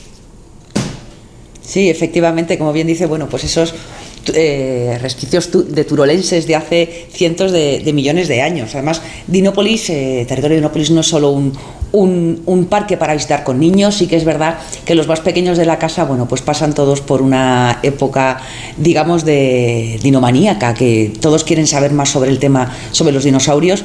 Eh, Dinópolis además lo ofrece de una manera muy especial, con esa combinación con la parte más ciencia y la parte más lúdica y divertida para que después de la visita eh, la idea que nosotros tenemos simplemente es que disfruten y que aprendan algo más sobre la historia de la vida de la Tierra y sobre los dinosaurios. Y más este, este verano, bueno, en el que hace prácticamente tres semanas, pues hemos inaugurado una, la primera fase de ampliación del parque. Hoy no nos acompaña la tecnología en cualquier caso. Bueno, me parece que ahora sí que tenemos al alcalde de que está con nosotros, el alcalde de Dolores. ¿Cómo está? Muy buenos días.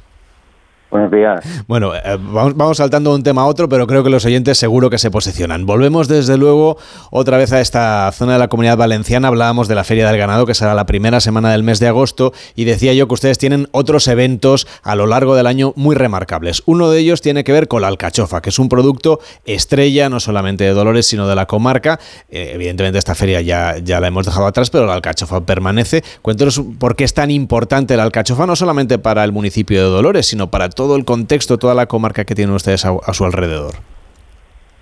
Bueno, pues la alcachofa es la joya de la huerta de la Vega Baja. Eh, y en Dolores, eh, como he comentado anteriormente, un suelo característico y peculiar que hace que el producto salga pues de una forma diferente en cuanto a textura y en cuanto a sabor.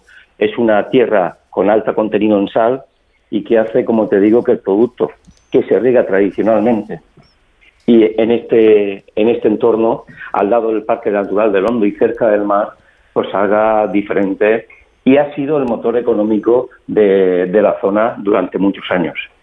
Y celebramos el fin de campaña una vez al año, donde se discuten precios, eh, la consumición, cómo ha salido ese año el producto, la conserva casera y tradicional que se sigue haciendo y la verdad que es un referente del cual nos sentimos súper orgullosos y también en la Feria de Ganado se hace mención a él y a otros productos que se plantan en la zona, también característicos eh, eh, y muy conocidos y reconocidos eh, por la gente que nos visita, como puede ser también el melón, que por las características, insisto, del suelo, hace que salga un producto más duro y más dulce, para que la gente nos entienda. Si esto se debe al alto contenido que hay de sal en el suelo.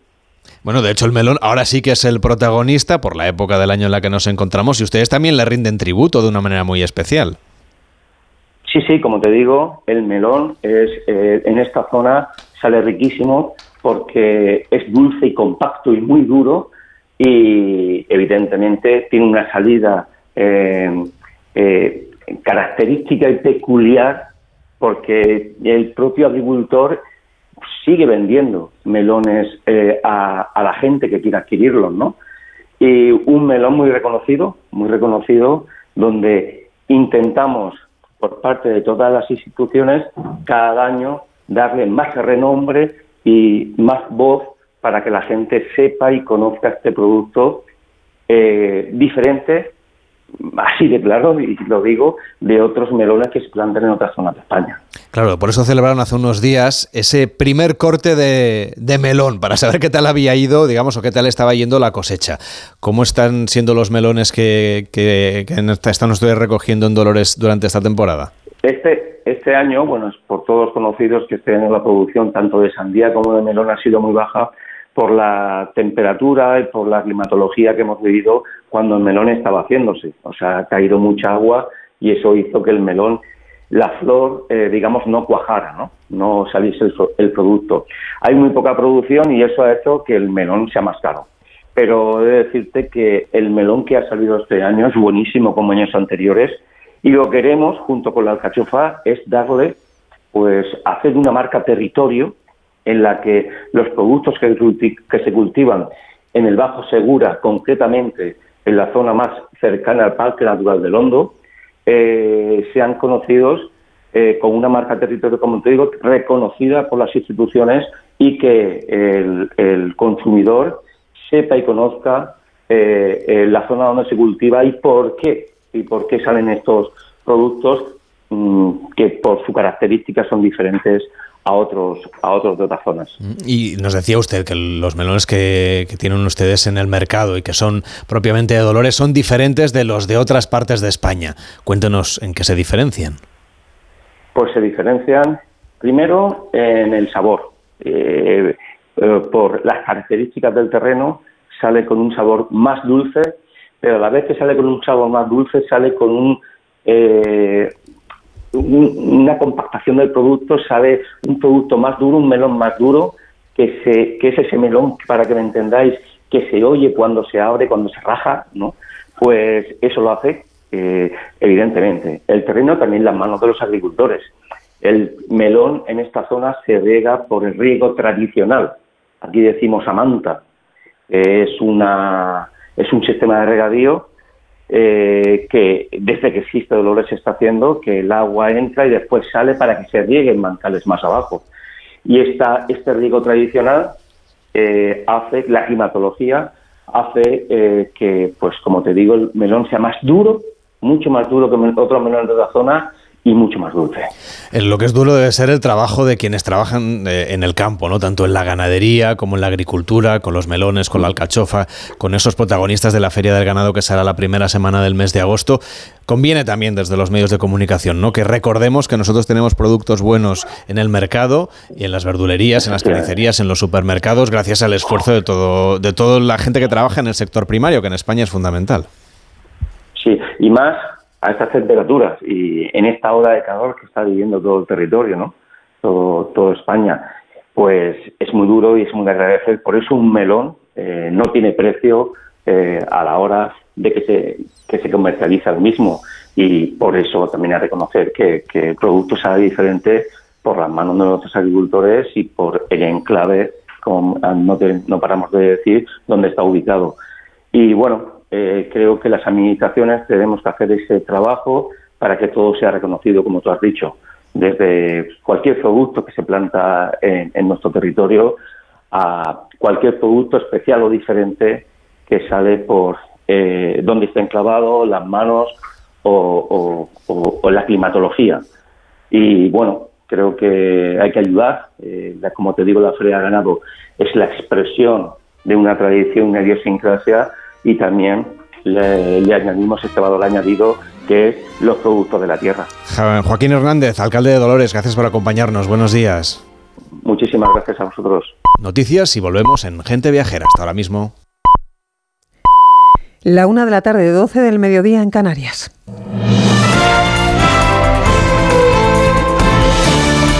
Noticias en Onda Cero.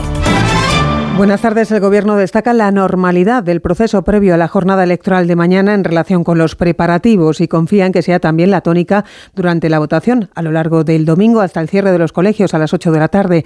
Palabras del secretario de Estado de Seguridad, Francés Vallés, durante la presentación hace unos minutos del dispositivo electoral.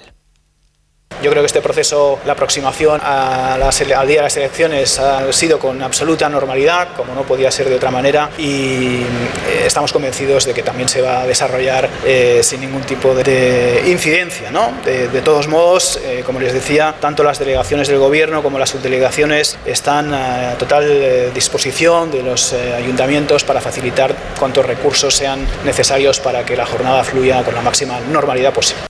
Esta mañana el ministro del Interior, Grande Marlasca, realiza también una visita al centro de datos que funcionará durante la jornada electoral y que se ha instalado en el pabellón 14 del recinto ferial de IFEMA en Madrid. Y hoy sábado Correos ha facilitado la cifra definitiva de electores que han votado por correo tras cerrar ayer el plazo para la entrega de la documentación en las oficinas postales. Como se preveía, se ha alcanzado un récord histórico al contabilizarse 2.470.000 votos postales para estos comicios, lo que representa el 94,2% de las solicitudes admitidas por la empresa pública. Y sigue adelante por lo demás este sábado de reflexión para electores y candidatos, estos últimos volcados, la mayoría en planes familiares para recuperar el tiempo perdido en campaña. Contrasta esta jornada de paréntesis electoral, considerada por una parte de la sociedad en nuestro país obsoleta y anticuada, con la costumbre de otros países donde la campaña termina el mismo día de la votación y eso incluye también la publicación de encuestas como ocurre en Estados Unidos y en el continente europeo en países como Reino Unido, Alemania y Holanda corresponsal comunitario Jacobo de Regoyos. El primer país que introdujo la jornada de reflexión en Europa, Alemania, fue después de la Segunda Guerra Mundial. Hoy ya no la tiene porque se trataba de un pacto entre caballeros que también impedía, por cierto, que se publicasen encuestas la semana antes de las elecciones. Como no había una prohibición legal, ya no se respeta. En Suecia, sin embargo, sí que se respeta esa especie de pacto de caballeros que impide hacer campaña o publicar encuestas 24 horas antes. En el Reino Unido y los Países Bajos no hay jornada de reflexión, pero sí que existe prácticamente en el resto de países europeos, aunque con pequeñas diferencias. Por ejemplo, se llama a veces con otro nombre. En Bélgica sí que hay jornada de reflexión, pero tiene otra particularidad y es que no votar tiene multa porque es obligatorio por ley. Les contamos también que en Cáceres han localizado sin vida al hombre de 76 años que desapareció el pasado martes de su domicilio en Plasenzuela. Ha sido encontrado durante una batida de búsqueda desplegada hoy por varias zonas situadas entre ese municipio y la cumbre. Y en el exterior, Polonia ha llamado a consultas al embajador ruso en el país en protesta por la advertencia del presidente ruso Vladimir Putin a Varsovia de que sus territorios occidentales fueron un regalo de Stalin. Turquía además informa hoy de que ha matado en un ataque aéreo al norte de Irak a cinco miembros de la guerrilla denominada Partido de los trabajadores del Kurdistán. Y en Israel suben de intensidad las protestas contra la reforma judicial del gobierno de Netanyahu, coincidiendo con la inminente llegada de la marcha a las puertas del Parlamento israelí. Corresponsal en Jerusalén, Hanna Beris. Desde hace aproximadamente 13 horas tiene lugar en Jenin, el campamento de refugiados homónimo del operativo militar israelí, iniciado de madrugada contra la infraestructura armada, así explicaron fuentes de seguridad israelíes de varios grupos terroristas. Actualidad del deporte con Juan Ramón Lucas. A punto de arrancar la penúltima etapa del Tour de Francia. Alberto Pereiro, muy buenas tardes. ¿Qué tal, Juan Ra? Buenas tardes. Lo va a hacer en aproximadamente 15 minutos, 133 kilómetros y medio para la última etapa de montaña. El Tour de Francia, donde Carlos Rodríguez tiene que intentar llegar al podio eh, para mañana en París. Está ahora mismo a 1.26 de Adam Yates y tiene apenas 18 segundos de ventaja sobre su hermano Simon, el corredor del Jay Colula, el conjunto australiano. Escuchamos al corredor de Almuñécar valorar la etapa en el día de hoy, la última oportunidad de alcanzar el cajón de París.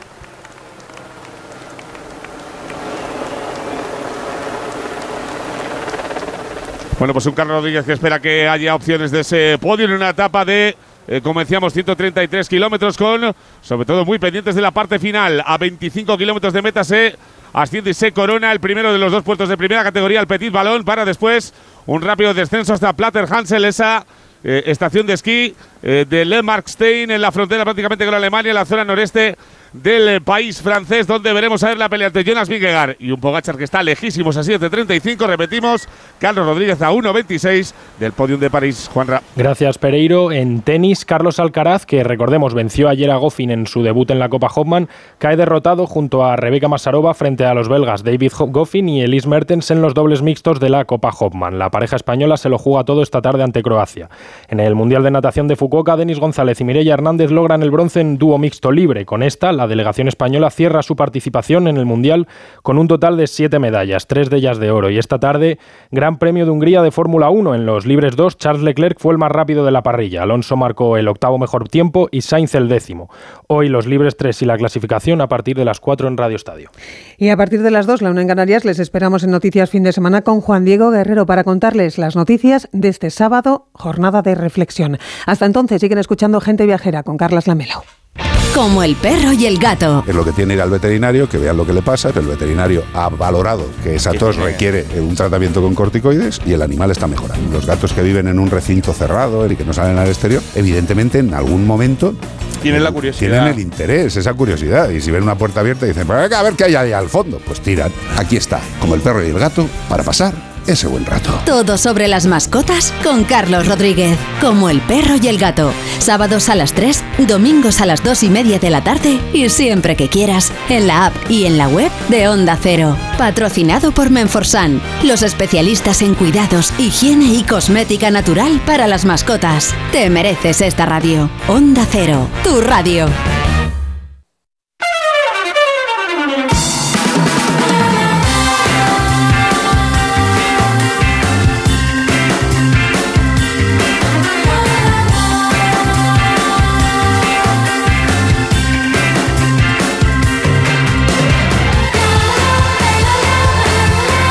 Onda Cero, gente viajera, Carlas Lamelo.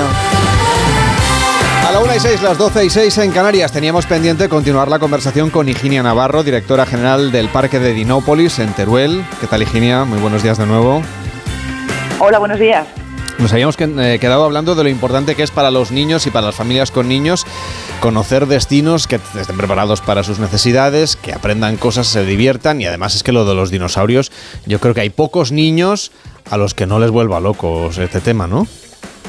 Sí, pasan, digamos, todos una, una época en la que, bueno, quieren conocer más sobre el mundo de los dinosaurios, pero Dinópolis no solo está pensado para los más pequeños, yo creo que todo el mundo, independientemente de la edad, eh, puede disfrutar de, de territorio Dinópolis y en ello estamos. Además, bueno, pues este año, hace prácticamente tres semanas, hemos inaugurado una, una nueva, un nuevo recorrido temático en el, en el parque. Se trata de Mar Jurásico y bueno, pues qué mejor momento que ahora eh, con esta temporada estival, verano y, y, días libres para poder venir a disfrutar de Dinópolis. ¿Y qué es lo que vamos a ver ahí en ese mar jurásico, seamos de la edad que seamos?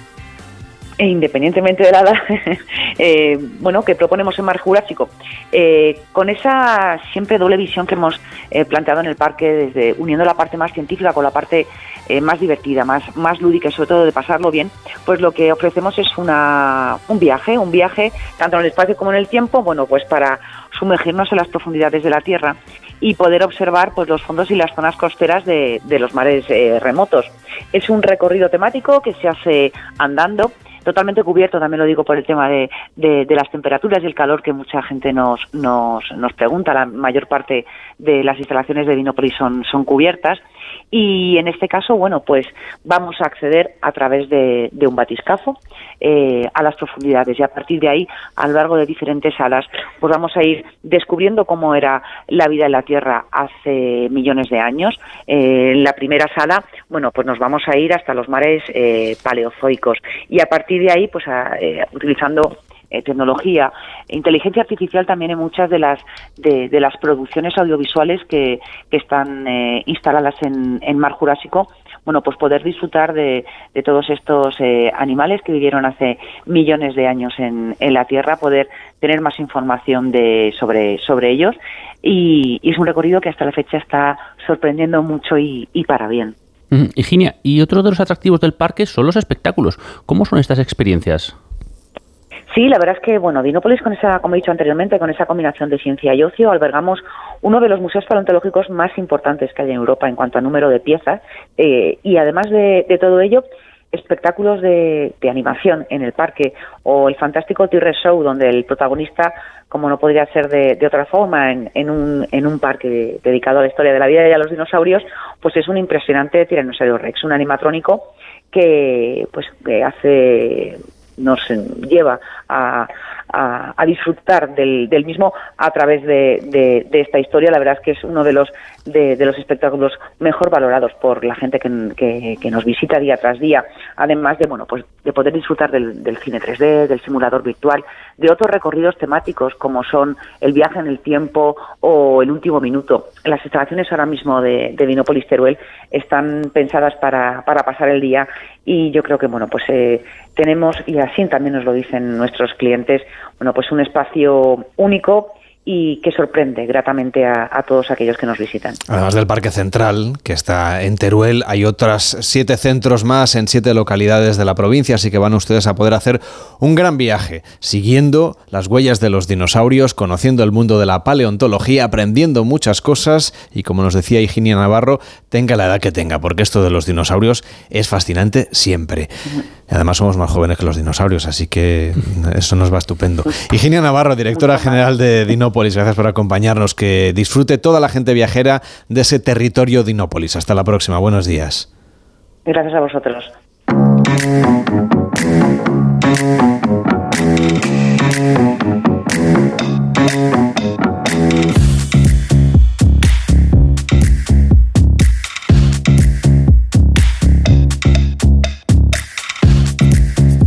No la hemos mandado a la tierra de los dinosaurios todavía, pero en cualquier momento. Rebeca Marín, ¿cómo estás? Muy buenos días. Oye, ese es un buen, muy buenos días, Carles. Un buen destino, ¿eh? Para mi Hombre, Rebelorian, te lo cuando, digo, ¿eh? cuando tú quieras, ahora tendrás que ir con, no sé, con cuidado, ¿eh? que los dinosaurios son cosa seria. ¿A, a- a dónde vas a viajar esta semana? Mira, de momento yo he elegido una cosita más tranquila, ¿vale? Ya sabes que en estos tiempos vacacionales todo el mundo viaja y muchos lo hacen en tren, así que yo he decidido viajar a una época y un lugar donde acaba de estrenarse el tren, a la Inglaterra victoriana, la de la Revolución Industrial, donde ocurrieron muchos avances, pero claro, ya sabes, Carles, que siempre a costa de los mismos, la clase trabajadora. ¿Y en qué puntos vas a estar para yo programar bien el GPS? Venga, pues mira, primero voy a empezar bien. Mm, mm, Bueno, con, un- con buen pie. Voy a estar en una mansión victoriana. ¿Te acuerdas de la serie Arriba y Abajo? No sé si... sí. Sí, ¿no? ¿Te acuerdas? ¿Vale? Sí, no- nosotros dos sí que nos acordamos, otros más jóvenes no. Vale. Bueno, pues... No esas somos familias- dinosaurios, pero casi. Exacto. bueno, pues eso, voy a estar en una mansión victoriana con una familia adinerada, con servicio, porque quiero, insisto, empezar bien el viaje. Luego, eso sí, me a vivir la realidad, lo que padecía la auténtica clase trabajadora en una fábrica donde en esa época incluso trabajaban los niños, alucina. Y por último, viajaré en tren, que entonces era vapor y yo creo que debe ser una experiencia muy diferente a la de nuestros aves. Pues menudo viaje, ya le puedes dar al Rebelorian. Venga, pues allá voy. Doy al botón y regreso al pasado.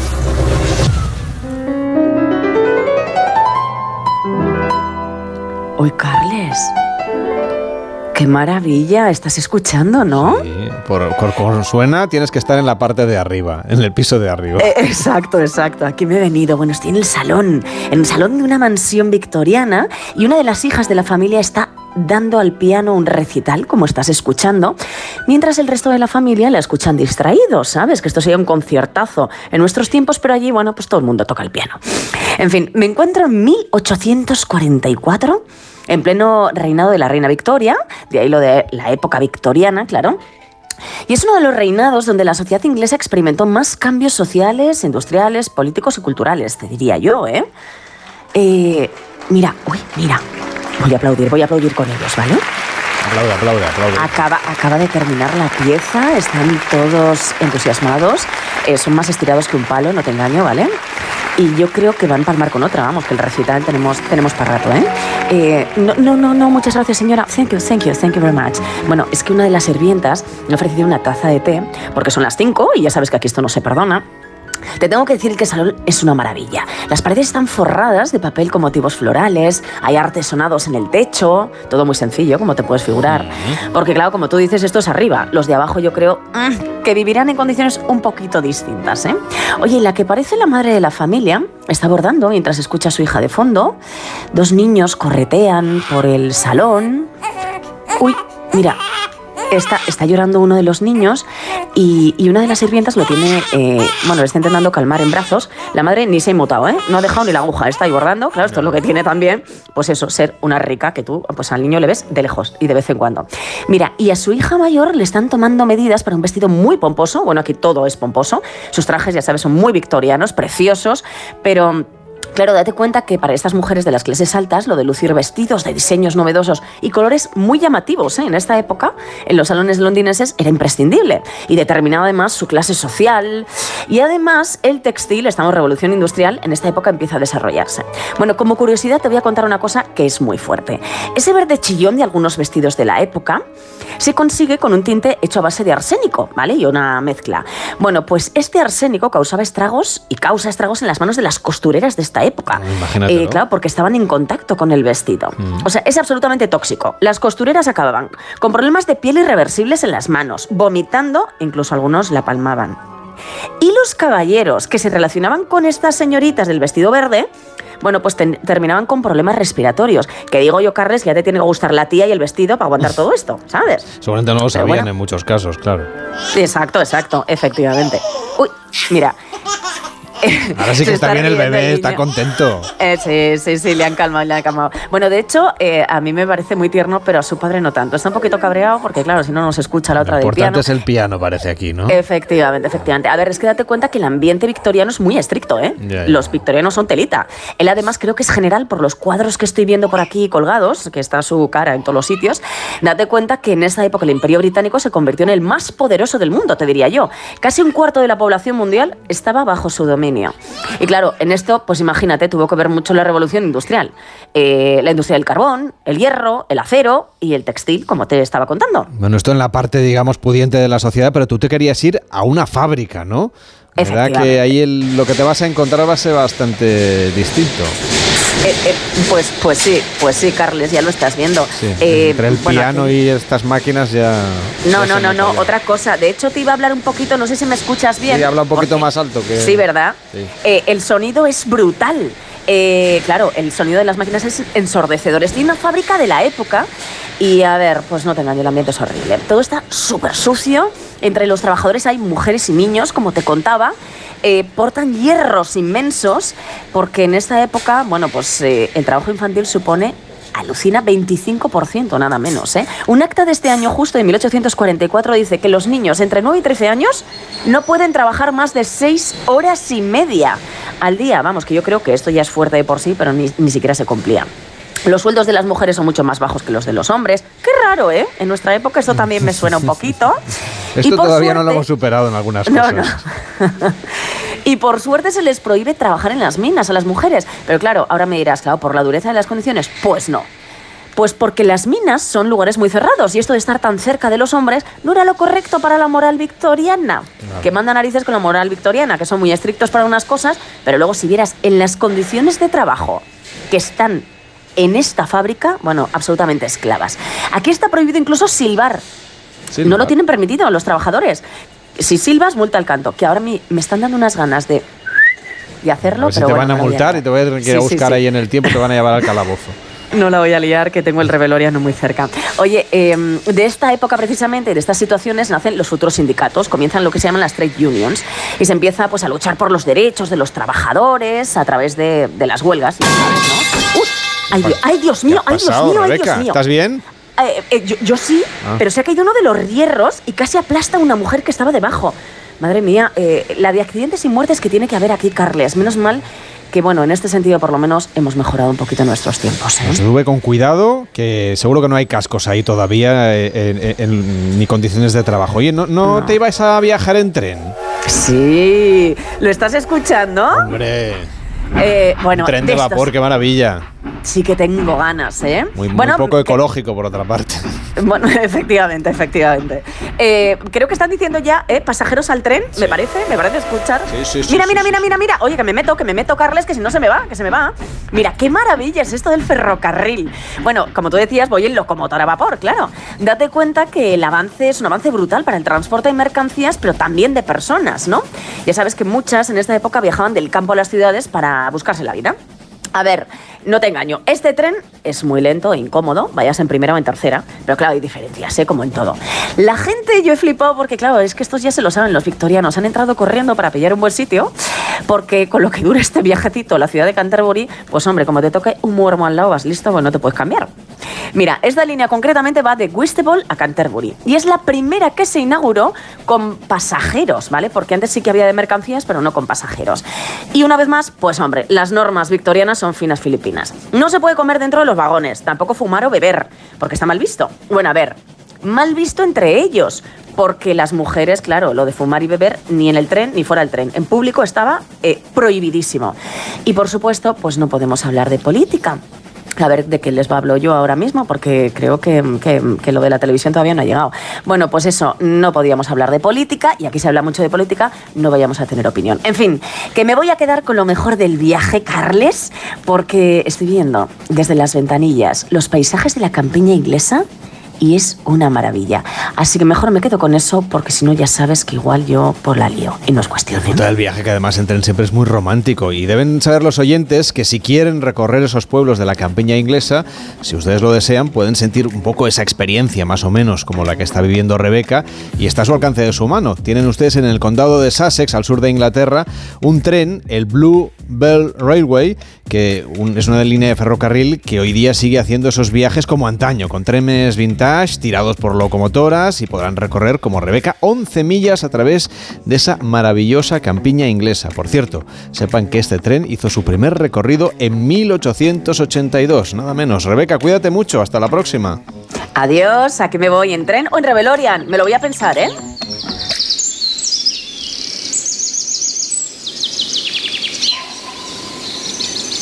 Y a la 1 y 21, las 12 y 21 en Canarias, seguimos viajando en Gente Viajera, dejamos la campiña inglesa, pero les vamos a seguir hablando de la naturaleza, del turismo, de las necesidades de los viajeros en el mundo que siguen evolucionando y las experiencias que ofrecen los destinos pues deben ir un poco en consonancia con valores que impliquen una mejora de la comunidad local que recibe a esos viajeros. Buenas prácticas sostenibles que son fundamentales y que están protegidas por un nuevo modelo de desarrollo que se llama turismo regenerativo. Desde luego, y que se expande con fuerza, sobre todo en países donde existe un arraigo con la naturaleza, el entorno y las tradiciones, pero que se hace más patente en todo el mundo día a día. Y es que hay gran interés por parte de todos los implicados de que el turismo pues, no solo ayude a preservar esa riqueza, sino que contribuya a mejorarla.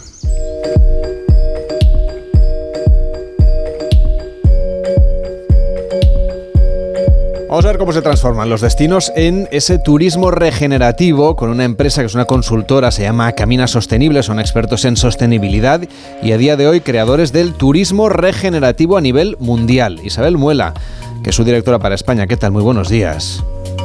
Hola, ¿qué tal? Buenos días. Este modelo de turismo, muy bien, encantados de hablar de nuevas tendencias que además cuiden al planeta, que buena falta le hace. Ayuda a las empresas a reorganizar sus estrategias de desarrollo en los destinos. Han sido los viajeros, ¿no? O, o los destinos los que han empezado a demandar a las empresas del sector modelos de desarrollo que sean más sostenibles y regenerativos.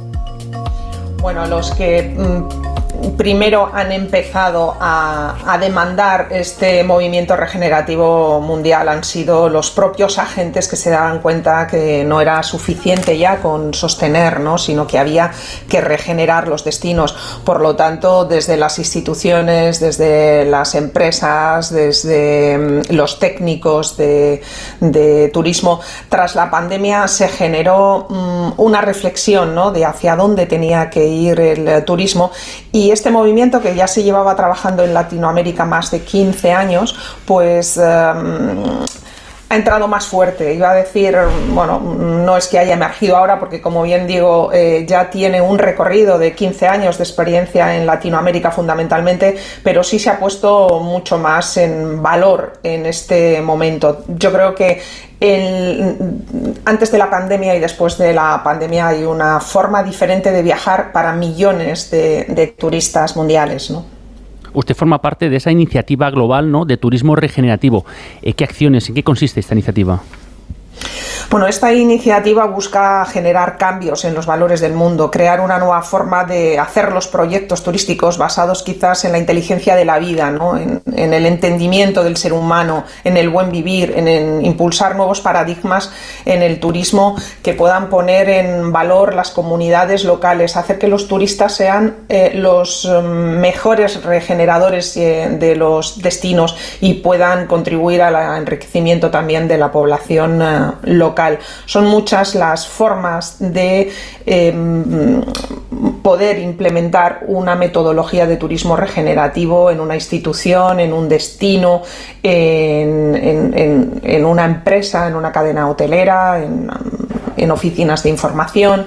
Eh, son muchas las formas de poder contribuir en el desarrollo de las experiencias eh, turísticas eh, regenerativas.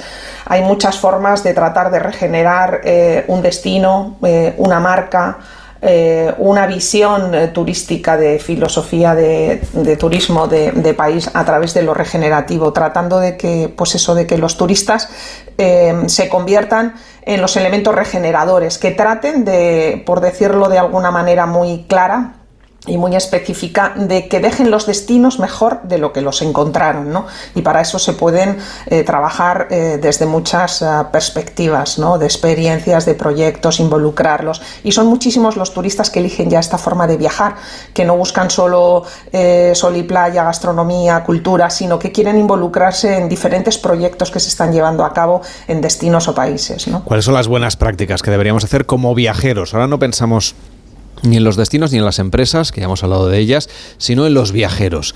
¿Qué debemos hacer para ser turistas responsables o viajeros responsables y además contribuir a ese turismo regenerativo? Bueno, lo que quizás eh, más puede ayudar o contribuir a transformar eh, a una persona es viajar, ¿no? Es la apertura de la mente, conocer nuevas culturas, entregarte la generosidad.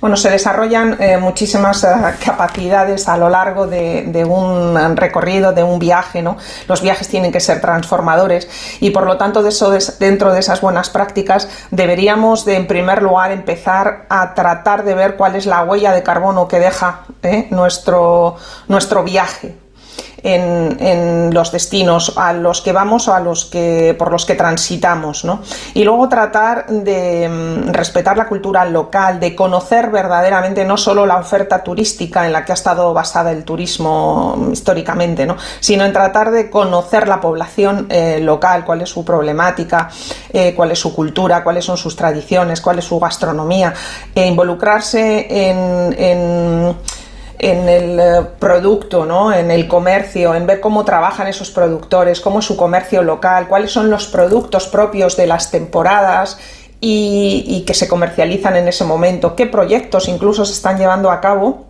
que puedan ser de interés con las inquietudes de cada uno, de cada uno de los eh, viajeros que decida, que decida un destino por la razón X, ¿no? Y tratar de involucrarse en esos proyectos para que cuando tú te vas de ese destino sigas teniendo una conexión y un hermanamiento con, con esa localidad, ¿no? Isabel Muela, directora para España de ese Camina Sostenible, de esa consultora que proporciona estas ideas de turismo regenerativo. Gracias por explicarnos este concepto y por contribuir a que todos pensemos un poquito más en el planeta. Hasta la próxima. Buenos días. Gracias a vosotros, es un placer estar en Gente Viajera. En Onda Cero, Gente Viajera, Carlas Lamelo. Ya está en marcha la cuarta edición de los reconocimientos Go ODS, una iniciativa del Pacto Mundial de Naciones Unidas y la Fundación Rafael del Pino para reconocer la innovación orientada a los objetivos de desarrollo sostenible. Si tienes un proyecto innovador que impulse estos objetivos, no dejes de inscribirte en reconocimientosgoods.com antes del 17 de octubre y consigue tu reconocimiento Go ODS con la colaboración de A3 Media. Soñaba con un verano increíble, aperitivo con vistas al mar, un chapuzón en las playas de Ibiza, pero ya voy tarde. Aún estás a tiempo, con Costa todo es posible. Reserva hasta el 7 de agosto con la promo Verano Última Hora y viaja desde 699 euros por persona. Infórmate en tu agencia de viajes o en costacruceros.es. Costa, believe your eyes. Este verano empápate de los contenidos de AmiBox. Y diviértete mientras pescas los mejores trucos para gestionar la información que recibes, creas y compartes. Ponte en forma para crear tus propios contenidos de manera segura. Ya sabes. Con algunas de las caras más conocidas de las redes y de la tele. Buen rollo. Encuentra todos los vídeos en atresamibox.org. Y para los más pequeños, AmiBox Kids. ¡No te lo pierdas! AmiBox. Es que esta casa se queda cerrada meses y estamos a cuatro horas de aquí. Sí, la casa está cerrada, pero se queda bien protegida. Con las cámaras y sensores podemos detectar si alguien intenta entrar. Y si hace falta, avisamos a la policía al instante para que puedan actuar.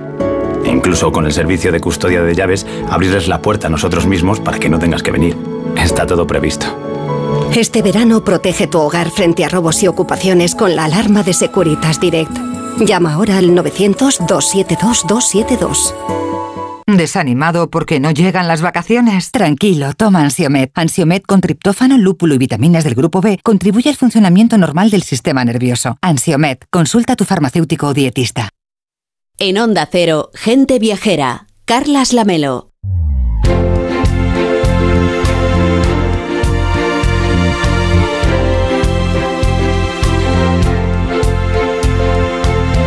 Ya saben que Gente Viajera estamos haciendo un repaso con el sector turístico de los retos que tiene este sector tan importante para nuestra economía para los próximos meses hasta que acabe el año y también para 2024. Y hoy nos acompaña aquí en los estudios de Onda Cero en Barcelona Mancio López, que es el presidente del Grupo TUSA. ¿Cómo está? Muy buenos días. Buenos días. Bueno, ya sabemos que mañana hay elecciones. No vamos a hablar de política, sino vamos a hablar de economía, que es una cosa muy importante. Usted está reivindicando un futuro prometedor para el turismo, sobre todo urbano porque cree usted que en los próximos tiempos vamos a ver una transformación de este sector. ¿En qué sentido?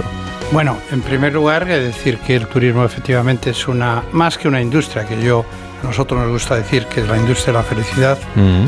y también es el sueño de la humanidad, pero incluso más que un sector, yo creo que es una actividad económica transversal que ha tenido una enorme importancia, no solamente en la economía, sino en el estilo de vida de prácticamente una gran parte del mundo, sobre todo el mundo desarrollado, pues a partir de la Segunda Guerra Mundial, con motivo de las vacaciones pagadas, empieza todo un fenómeno.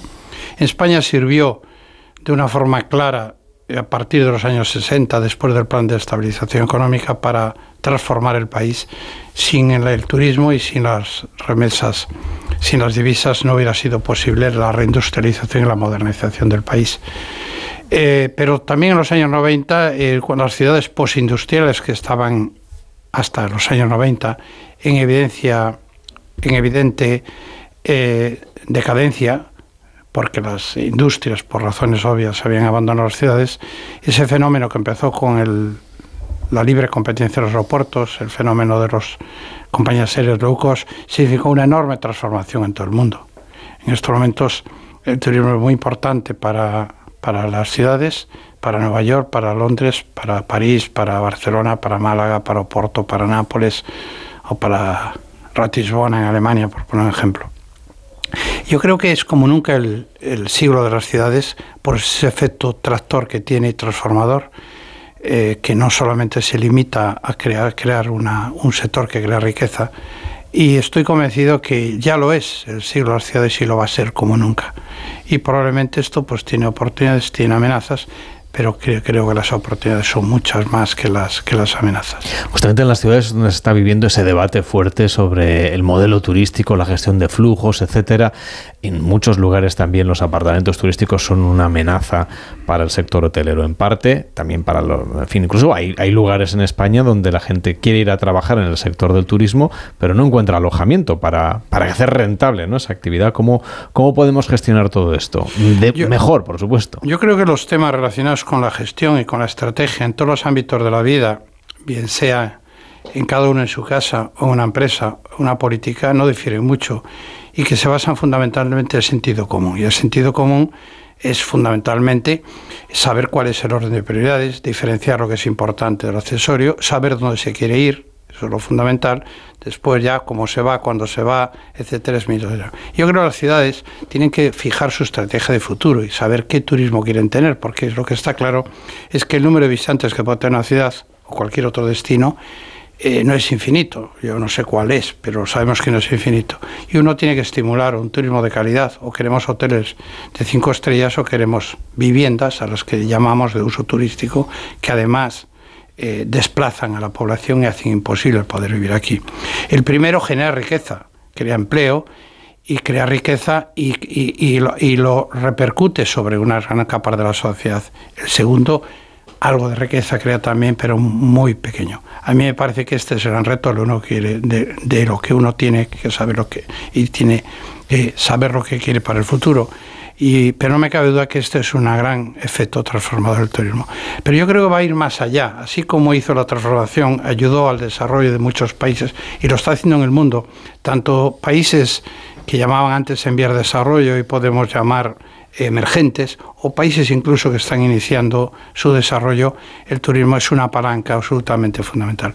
Pero tenemos un problema, un fenómeno en Europa y muy especialmente en España, que es esta España despoblada, que estoy convencido que el turismo recuperará, será capaz de transformar también esto, y entre esto y la, digitalización y la posibilidad del trabajo a distancia, que tampoco es lo mismo que el trabajo, que el teletrabajo, eh, yo creo que hay unas enormes oportunidades para transformarlo.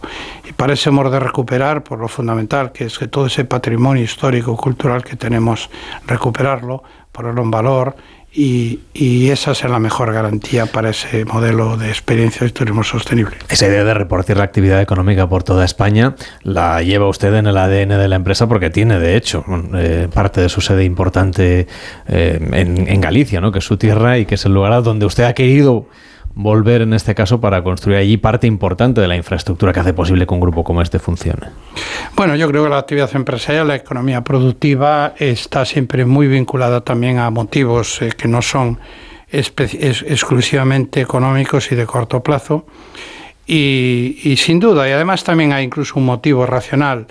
Yo creo que eh, en las zonas rurales hay unos valores en las personas que yo creo que en promedio son muy altos, de enorme compromiso, de sentido de pertenencia y permanencia, y uno hace un esfuerzo para llevar una empresa, una parte de su empresa, como hicimos nosotros en el año 2012, que la única condición para, para entrar allí era haber acabado los estudios, en aquel momento eran universitarios, ahora hacemos formación dual, y no haber, no haber trabajado antes. Eh, y ves después que los resultados salen porque tienes unos equipos extraordinariamente comprometidos y competitivos. Pero yo creo que la historia va y viene, como decía mi admirado José Piqué, fallecido recientemente, y, y, la geografía siempre está ahí. Y aquello de pensar que esto nunca volverá a ser igual, bueno, esto es un adanismo que está muy de moda, pero las cosas no van así. Lo cierto es que hay que ir evolucionando y a veces esa evolución hay que acelerarla. En esa empresa, eh, en que usted dirige, Notusa, llevan ya muchos años de funcionamiento, se ha, ido haciendo cada vez más grande, más internacional. Ha habido usted ya varias crisis y también varias épocas de bonanza. Ahora estamos en una época de bonanza. Y creo que en las épocas de bonanza, en las empresas es cuando ustedes preparan los planes de contingencia para cuando esta buena racha, no sé, se acabe o, se reduzca un poco. Están ustedes trabajando en escenarios un poco adversos, aunque ya venimos de una pandemia y de una guerra, que no son poca cosa. Sí, conforme eh, se va teniendo la experiencia, normalmente sirve mucho para saber lo que no hay que hacer. No sirve tanto para saber lo que hay que hacer. Por eso en las empresas es muy importante que haya siempre con una familia las tres generaciones. Los abuelos, que son los de los principios, los valores, las líneas rojas, lo que no se puede hacer. Eh, los padres, que son los que están siempre con los resultados concretos y el pragmatismo. Y los hijos, pues son los que lo quieren cambiar todo. Entonces, eh, la verdad es que y una empresa, eh, si tiene el propósito fundamental, como debe ser, de sobrevivir en cualquier tiempo, porque las personas, los seres vivos, eh, tenemos un ciclo determinado, pero una empresa si se hace bien y se hace a través de generaciones, se puede extender mucho, tiene que ser eficiente, quiere decir ser más competitiva que los demás, eh, saber hacer algo mejor que los demás. Segundo, si lo sabe hacer, puede crecer y puede eh, entrar en fase de crecimiento, incluso para eh, asumir y diversificar riesgos puede internacionalizarse y eso le tiene que hacer más fuerte. O sea, el objetivo no tiene que ser ser grande para ser grande, sino ser grande tiene que ser un medio para cumplir el objetivo fundamental que es permanecer en cualquier tiempo y en cualquier época. ¿no? Y además tiene que pensar que pueden venir factores externos incontrolables de cambios de modelo de negocio, con lo cual hay que estar atentos para irse transformando, o simplemente tsunamis también, como ha pasado pues yo me atrevería a decir que en la, en la crisis financiera primero y posteriormente pues con esta pandemia. Y que una empresa una vez que es eficiente lo que tienes que tener muy en cuenta que eh, fortalecerse mucho para poder superar esos, esos eh, factores externos o esos tsunamis, esos terremotos y al mismo tiempo estar en proceso de transformación permanente, quiero decir, estar planteándoselo todo todos los días sin pegar bandazos, porque no se pueden más, y, se, y tener muy claro que tiene, sé que tiene que cambiar, porque a veces no es aquí hay que cambiarlo todo, no, no, todo no hay que cambiarlo, hay que cambiar lo que hay que cambiar, hay ciertas cosas que no pueden cambiar nunca, ¿no? En esos más de 45 años que tiene la empresa en funcionamiento, no solamente ha visto crisis, ha visto oportunidades, sino que ha ido cambiando ese modelo de negocio del que usted hablaba. ¿Nos puede contar cómo empezó el grupo Otusa y hacia dónde está yendo ahora en este nuevo futuro? Nosotros empezamos aquí en la Rambla, es un poquito enfrente, en la acera de enfrente, un poquito más arriba, en el 111, en una pequeña oficina, en las Galerías Manila, eh, que bueno, era una pequeña, tan pequeña que no tenía ni ventana, ni baño, ni... ahora es un gran hotel, por otra parte. Forma parte de los bajos del restaurante, además. Y empezamos con una gran ilusión, que era una organización que agrupase, asociase hoteles independientes para poder prestarles servicios fundamentalmente de comercialización y de reservas que le permitiesen competir en mejores condiciones con las cadenas hoteleras que en esa época estaban llegando ya al país o se estaban creando aquí también.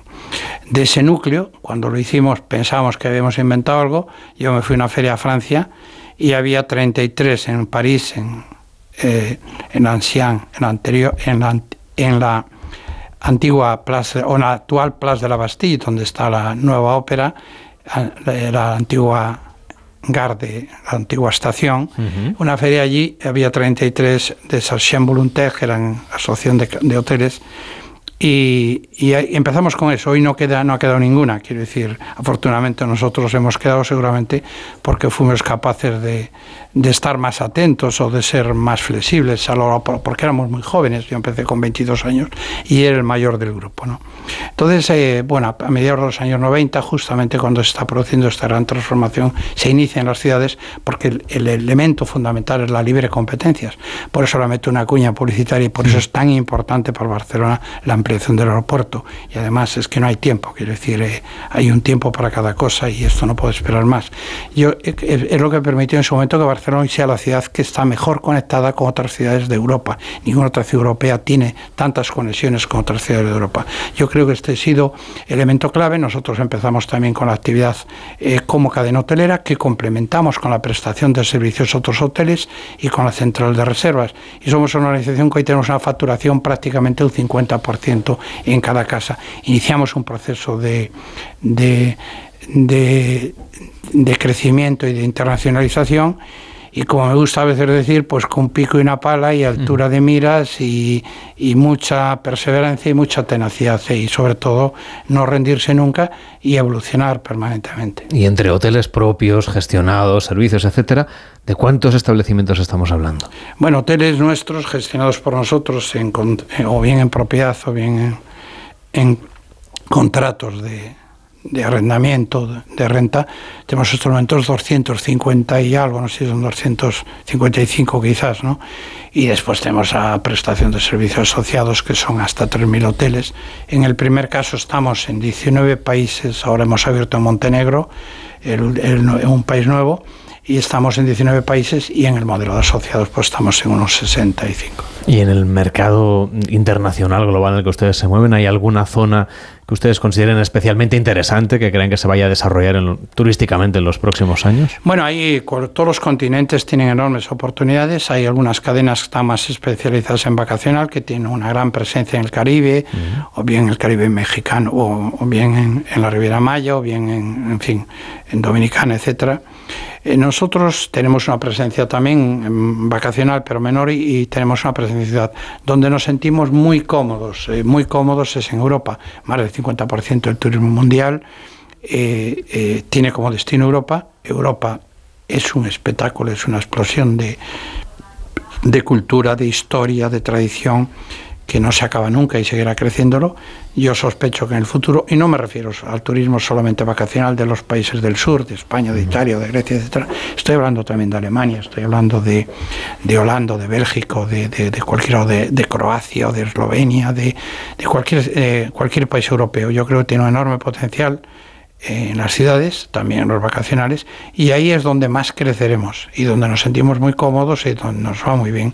Pero seguimos eh, también creciendo de otra forma en Latinoamérica y ya haciendo forma, eh, firmando contratos en África, en aquellos países donde se supone que tiene una mayor seguridad jurídica, que es un elemento clave para cualquier actividad empresarial. Lo suyo es fundamentalmente hotel urbano, muy vinculado mm, no solamente a las escapadas de fin de semana y estancias vacacionales breves, sino sobre todo al turismo de negocios y de incentivos, ¿no? Sí, pero eso lo tenemos muy variado. Eh, es turismo urbano mayoritariamente. Yo diría que mayoritariamente el turismo urbano es el de ámbito cultural, y, mm. eh, pero también el de el de maíz, el de empresas, también el vacacional, eh, con otro, no con los grandes resorts, pero sí con hoteles en zonas vacacionales y también mucho con aquello vinculado a las pequeñas ciudades. Eh, somos la cadena española que más hoteles tiene, no por el número de, de habitaciones, pero sí que más hoteles tiene y donde estamos en, en, muchas poblaciones pequeñas y además con muy buen éxito. Algunas otras cadenas solo prefieren grandes ciudades muy consolidadas, pero nosotros nos sentimos muy cómodos en ciudades pequeñas, medianas y también en entornos eh, de naturaleza, por decirlo así, que no me cabe duda que tendrán, como decía antes, un enorme desarrollo en el futuro. ¿no? Uno de sus hoteles emblema es el Gran Marina 5 estrellas Gran Lujo, que está en el puerto de Barcelona, mirando esa zona de los cruceros. Mm, imagino que igual que hablaba antes del aeropuerto, los cruceros son fundamentales también para su cadena de valor. Sí, sí, evidentemente, es, eh, son muy importantes para la ciudad, sobre todo los que empiezan y acaban en la ciudad, o los que solamente... Y, y yo creo que eh, en, la ciudad de Barcelona se ha configurado, pues a partir del, a partir de mediados de los 90, o sea, hace, podríamos decir que hace ahora eh, 30 años ya, como un destino muy importante. Ahora ha pasado un momento a lo mejor un poquito más triste y esperemos que vuelva a salir el sol y, y, y vuelva a brillar de nuevo como ha hecho todos estos años. Hablaba yo de este hotel, que además de ser el emblema, es también la sede de ese premio de narrativa que ustedes tienen en marcha, o sea, una vocación cultural también. Bueno, nosotros que va a ser a, final, a mediados que, de septiembre, hacia el 20 de septiembre se la entrega. Sí, ¿no? yo creo que hay una... Eh, yo creo que hay una realidad, que es que eh, uno, una empresa que tiene una actividad eh, hotelera, eh, donde una parte de sus clientes son turismo, turistas y que vienen por motivos culturales, parece que eh, lógico que tenga una cierta vinculación, incluso entre en ciertas tematizaciones de sus hoteles.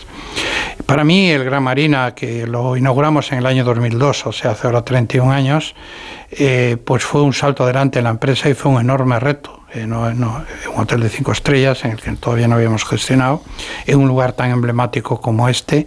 Y lo primero que hicimos fue poner en marcha el mismo año 2001, incluso antes de abrirlo, un premio de fotografía mm. que se ha cumplido es año tras año. Es una crónica gráfica permanente de la ciudad de Barcelona con mucho éxito. Y después, posteriormente, pusimos una una marcha, un premio literario, entre muchas otras actividades que tenemos de tipo cultural, eh, de novela corta con la Universidad de Barcelona y con, y con RBA Ediciones.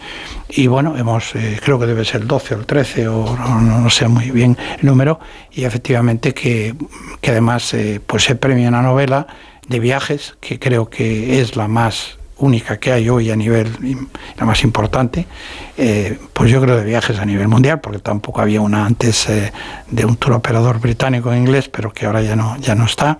Y bueno, eh, nos gusta mucho ir efectivamente, ir vinculando los hoteles con el arte, la cultura, etcétera. Y a finales de septiembre llegará ese foro La Toja del vínculo atlántico. Tienen ustedes varias conferencias, mesas redondas. Una lleva por título Un mundo más incierto. Nos tendremos que acostumbrar un poco a esta incertidumbre, ¿no? Bueno, la incertidumbre ha sido siempre, ha existido siempre, pero eh, estos cambios y estos eh, bruscos, yo no sé si antes, supongo que sí que se habían dado, lo que pasa es que no nos cuesta, siempre, siempre pensamos que, es algo nuevo. Este es un proyecto en el que, bueno, mi participación ha sido fundamentalmente un poco un impulsor y el enorme desarrollo pues es gracias a unas personas de un enorme prestigio, como fue el primero, su presidente Giuseppe Piqué, fallecido recientemente, y personas como Antón Costas, eh, antiguo también presidente del Círculo de Economía, actual presidente del Consejo Económico Social, catedrático prestigioso, eh, pues, y otras personas como Carlos López Blanco, y, la entrega y la de, Felipe González, el compromiso del primer momento de Mariano Rajoy, del actual presidente, el antiguo presidente de la Junta, eh, Candidato mañana. Candidato, efectivamente, Alberto Núñez Fijo, eh, el propio presidente del gobierno Castao, su majestad el rey. Pocas veces se encuentran que tantas personas tengan ganas de ponerse de acuerdo y vayan a un sitio a ponerse de acuerdo en lo fundamental que es defender los valores de, Occidente. Y yo mm, estamos todos muy satisfechos de haber conseguido eh, que sea un paréntesis y donde allí personas muy relevantes, españolas, eh, europeas, internacionales, vayan a ponerse de acuerdo. Y, resulta muy fácil porque es que en lo fundamental ya estamos de acuerdo y a veces nos salimos por exteriorismo y, y, se busca la polarización. Yo creo que en estos momentos defender los valores de Occidente, lo que es Occidente hoy y lo que es Europa muy en concreto, es muy importante. Amancio López Cejas, presidente del Grupo TUSA, gracias por venir a Gente Viajera. Buenos días. Muchas gracias, Carlos. En Onda Cero, Gente Viajera, Carlas Lamelo. Soñaba con un verano increíble, aperitivo con vistas al mar, un chapuzón en las playas de Ibiza, pero ya voy tarde. Aún estás a tiempo, con Costa todo es posible. Reserva hasta el 7 de agosto con la promo Verano Última Hora y viaja desde 699 euros por persona. Infórmate en tu agencia de viajes o en costacruceros.es. Costa, believe your eyes. Mientras tú escuchas esto, Olga está corrigiendo unos exámenes. Roberto está preparándose un guion y Hugo está saliendo a entrenar. Y al mismo tiempo, todos están buscando la cura de la leucemia infantil. Porque todos los que colaboramos con la Fundación 1 entre 100.000 formamos parte del mayor equipo investigador del mundo. Súmate en 1entre100.000.org.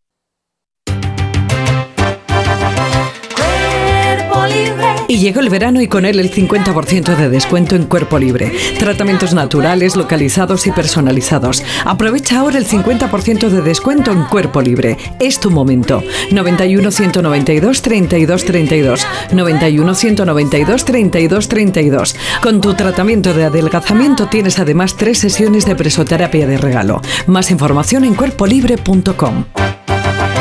Onda Cero Madrid 98.0 las impresionantes vistas del valle desde la cima del Montarto. Pedaleo en familia por los pueblos a través del Camín Reyau. O una excursión a la desconocida Val de Torán. Este verano, muévete entre pura naturaleza. Este verano, escápate a la Val de Arán, la esencia de los Pirineos. ¡Atención oyente! ¡Por fin ya está aquí! Vuelve la feria del coche de ocasión en Ocasión Plus. La única feria en la que todos los coches tienen descuento de hasta 6.000 euros. Solo hasta el 23 de julio. ¡Acelera! ¡Las mejores ofertas Ocasión Plus. 15 centros en Madrid. Nuevas tiendas en Fuenlabrada, Arganda y Torrejón. Localiza tu centro más cercano en ocasiónplus.com. Abierto sábados y domingos. Un verano de lujo para descubrir Madrid. En un hotel de diseño con 12 plantas diferentes, parking incluido, una magnífica piscina, bebidas de bienvenida, una experiencia refrescante y única. Hotel Puerta América desde 55 euros por persona. Reserva ya en hotelpuertamérica.com. Manolo, ponme un vino. ¿Qué te pongo? ¿Un río? No, no, no sigas. Quiero un vino de Madrid, que estamos en Madrid y son excepcionales. Pues tienes razón. Marchando, un vino de Madrid. Denominación de origen Vinos de Madrid. www.vinosdemadrid.es. Son nuestros y son únicos. Honda Cero Madrid 98.0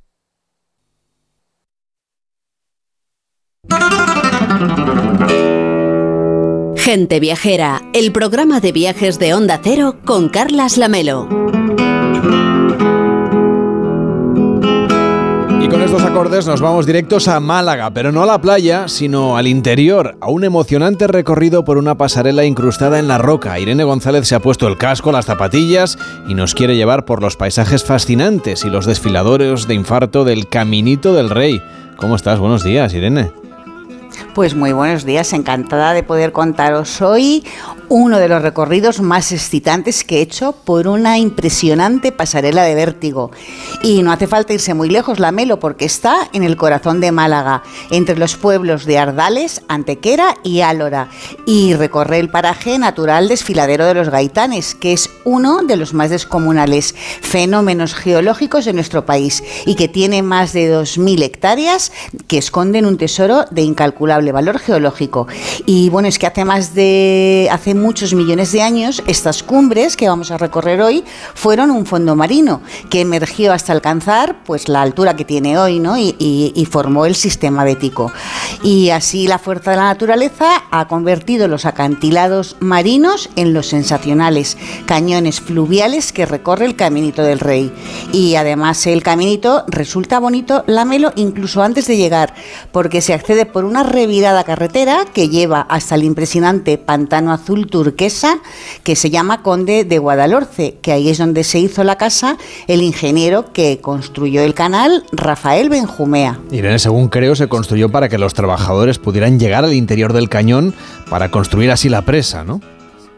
Sí, Jolín, es, un, es una obra pues, que tiene mucha historia, ¿no? Además de una gran naturaleza, mucha historia, porque este prodigio que hoy he recorrido es el tercer trazado que se ha hecho del, de este caminito, que en sus orígenes se construyó para que los obreros pudieran acceder a las compuertas del canal. Imagínate, la pasarela original se construyó en 1901 con unos simples tablones de madera que los adosaron a la roca para, para poder entrar de una forma rápida al interior de los cañones y empezar a construir el canal que atravesaría todo el desfiladero.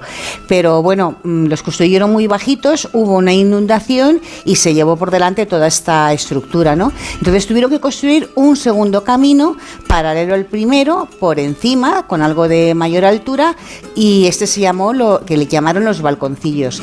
Eh, es muy curioso porque este segundo camino lo construyeron marineros expertos en trabajar, eran marineros gaditanos y malagueños eh, que sabían que, que, bueno, que eran expertos en trabajar colgados eh, a mucha altura sobre los mástiles de los barcos de vela. Y ellos fueron empotrando raíles de ferrocarril en la roca y así sostuvieron una bovedilla de ladrillo y cemento. Y este segundo camino fue el que Alfonso XIII recorrió en 1921 durante el viaje oficial que hizo para colocar la última piedra de las obras hidráulicas del Chorro, que por cierto eh, los estuvo haciendo, los hizo esperar dos horas, o sea, llegó dos horas tarde. Y bueno, como él lo inauguró, desde entonces lo llamaron el Caminito del Rey. Y ya fue pues parte de la vida cotidiana de la localidad del Chorro y de sus alrededores. Fíjate, lo transitaban desde los niños para ir al cole hasta familias enteras para atajar por este paso de montañas, eh, bueno, pues para ir a los diferentes pueblos de los alrededores. Parece increíble ¿eh? que hace más de 100 años se realizaran estas obras faraónicas. ¿Cómo es hoy en día el Caminito del Rey? Bueno, pues eh, fantástico. Si hace más de 100 años fueron marineros colgados eh, del desfiladero los que montaron este sendero de madera, hoy pues el I+D ha sido el protagonista, ¿no? Porque han usado drones y láser de punto para medir con precisión las distancias. Y sobre todo hay que tener en cuenta la gran pericia de los alpinistas, que son los que lo han construido hoy, que ensamblaron las piezas que un helicóptero les iba trayendo desde el aire. Fíjate, el puente se tardó tres años en diseñar y uno en construirlo. Y se utilizaron más de 15.000 tablones de madera, 1.500 metros de malla metálica de acero inoxidable trenzado, o sea, súper seguro. Eh, trabajaron 12 alpinistas, cerca de 20 operarios, muchos ingenieros de I+D y el piloto del helicóptero.